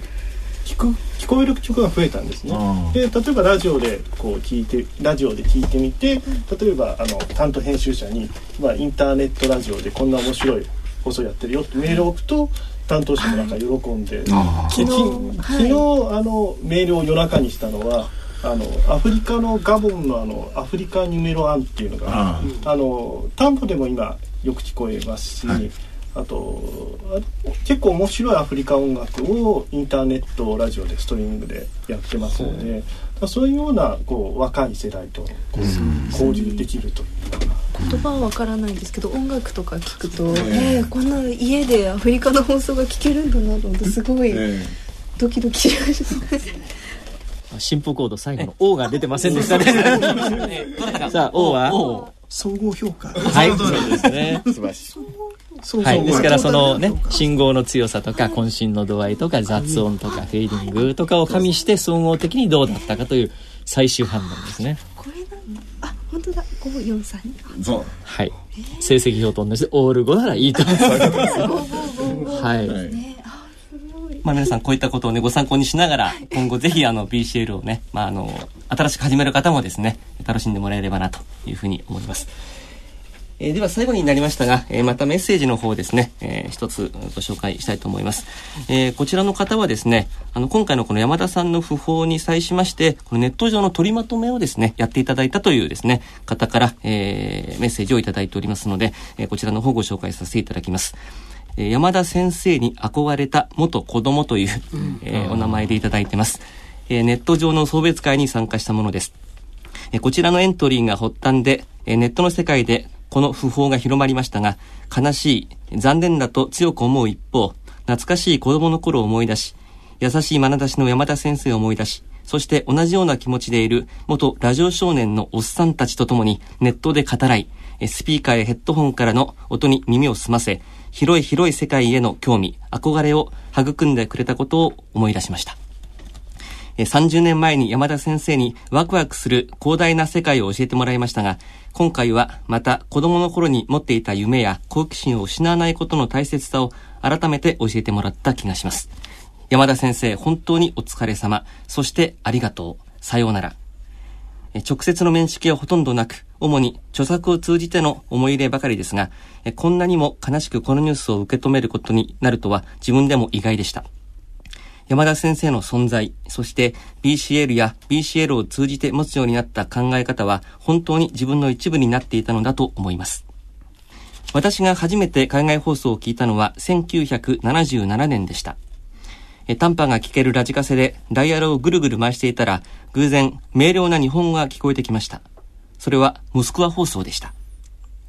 その後興味を持ち本屋を回り山田先生の入門 BCL ブックを見つけた時の喜び。ボロボロになるまで読んで、ゲームも深夜のテレビ放送もコンビニもネットも何も知らない昭和の子供の夜を実りある素晴らしいものに変えていただきました。今回、ラジオ日経で追悼特別番組を放送されるとのことで、その昔、大橋照子アナの放送を文字通りドキドキしながら聞いていた頃を思い、こんな日が来るとはまるで夢のようです。30年経ったのですね。子供時代から学生時代、一生の一番多感な頃に BCL、そしてラジオという古くて新しい素晴らしいメディアに自分なりに入り込んで触れられたのは本当に幸せでした。ラジオも山田先生も私の一部です。40を超えてまた昔のリグで、え受信機のことですね、はい、昔のリグで流れてくる言葉や音楽に再び耳を傾けるようになりました。山田浩二先生のご冥福をお祈りいたします。えそして、ラジオ日経さんの今回の追悼特別番組でのご編成、えー、とりわけ尽力されたウェブマスターさん、本当にありがとうございました。あなたのおかげで大切な恩人との旅立ちにネットの中でとはいえ立ち会うことができました。心から感謝いたしますと。ありがとうございました。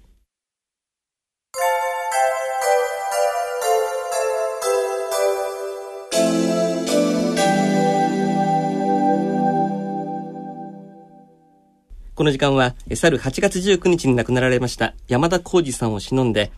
電波新聞社の大橋太郎さん、日本短波クラブの大竹俊道さん、アジア放送研究会日本短波クラブから山下徹さん、山菜ブックスの関口武彦さん、元山菜ブックス羽田慎さん、それから、えー、毎日コミュニケーションズからは上杉さんと寺田さん、そして、えー、この番組の構成の担当していただきました、川崎隆之さんにも加わっていただきまして、いろいろとお話を、えー、伺ってまいりました。では最後になりますけれども、皆さんに一言ずつですね、メッセージを伺えればと思います。じゃあまず、大橋さんの方から。はい。電波の面白さ、楽しさですね。それを通じて、まあ、エレクトロニクスという、そういう世界に、あるいは、えー、言葉ですね。世界各国の人たちとコミュニケーションするというような新しい世界をですね皆さんに提示されたと思うんですね。我々はそれを継承しなきゃいけない、うん、でしかも今インターネットっていういい道具がありますから上手に正しく使うことを大いに啓蒙していきたいなというふうに思います。それが我々の責務かなと思ってます、はい羽さん。はい。多分ほぼ皆さん同じ年代の方がですね 同じ時期にこの趣味を熱中されたわけでそういう、まあ、40代半ば中心のおっさんたちがですね、えー、また一つのことでこう熱く語り合えるっていうのはあのすごくいいきっかけになったのかなっていうふうにも思います。できればあのまた BCL の楽しさっていうのがあの復活して続いてくれるといいなっていうふうに感じてます、はい、では川崎さん、はい、お願いします、はいうんこの半世紀ぐらい、実は国際放送って、えー、戦争状態が続いてるような状況なんですね。やっぱり各国言いたいことはある。聞かせたいものある。聞かせたくないものある。世界中そういうふうなことがあって、実は国際放送が持ってるという、そういう暗い面もあるんですが、山田先生は、そういう現実から、もうちょっとその、平和な人々を繋いでいくメディアとして国際放送をもっと活用していこうよってことを終始訴えかけておられて。で、子供たちに国際放送を聞いて、世界と仲良くしようってこともすっかり、もういつもおっしゃっていた。そういう意味ではね、戦争の道具を平和の道具に切り替えようとされた、そういう恩人でもあると思うんです。だから、我々、そこのところをもっともっと継承してやっていかなきゃいけないと思います。ありがとうございます。えでは、あ毎日コミュニケーションズ、上杉さんから一言いただけますか？はい、えー、山田先生のおかげで、あの、ラジオの楽しさ、聞く楽しさっていうのを教えていただいて、えー、本当に恩人というような思いです。で、あの、今、えー、マイコミジャーナルというところで、あの、ラジオをもう一回始めようというような連載をしてますので、そこを通じて、あの、ラジオを聞く楽しみを、あの、皆さんとに知らせていきたいなと思ってますので、期待してください。はい、ありがとうございます。では、寺田さん。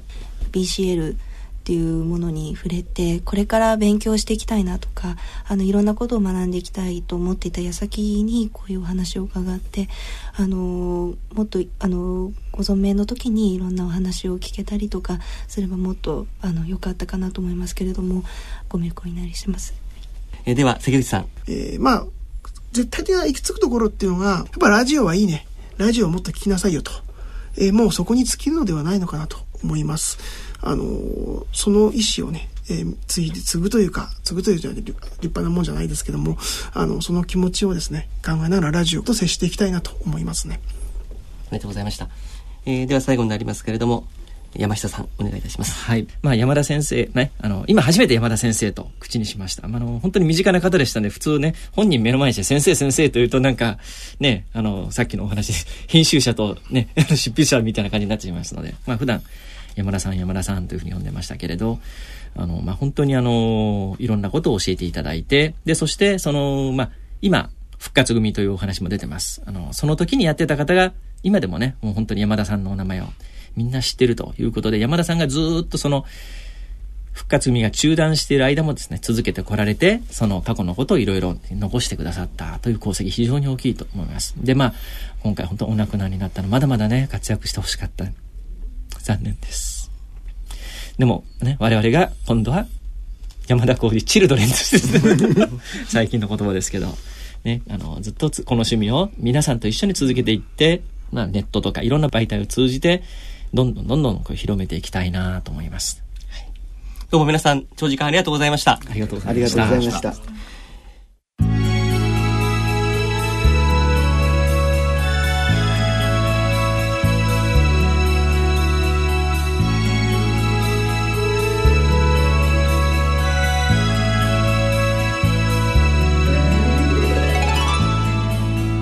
え、なお山田浩二さんに贈られました戒名ですけれども、えー、空小院同行短波神事ということです、えー、世界の空をかけ、えー、導き耕し淡い波のように軽やかに活躍した、え、そんな山田さんの青年の歴史が刻まれたようなお名前となっております、えまあ、21世紀の BCL ブーム到来かという矢先にですね亡くなられたのは大変残念なことなんですけれども、まあ、そのおかげで私たちは今 BCL の素晴らしさについて改めて見つめ直すチャンスをいただいたというふうに考えればですね、まあ、これもまた一つの出来事なのかなという感じがいたします。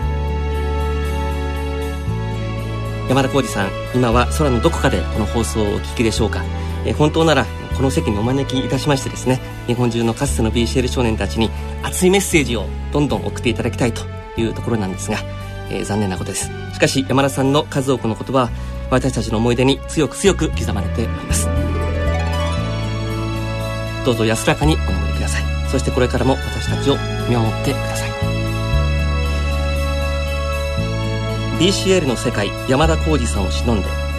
今日はラジオ日経のスタジオから去る8月19日亡くなられました BCL の神様山田浩二さんを忍んで特別番組をお送りしてまいりました。進行私、庄司達也でした。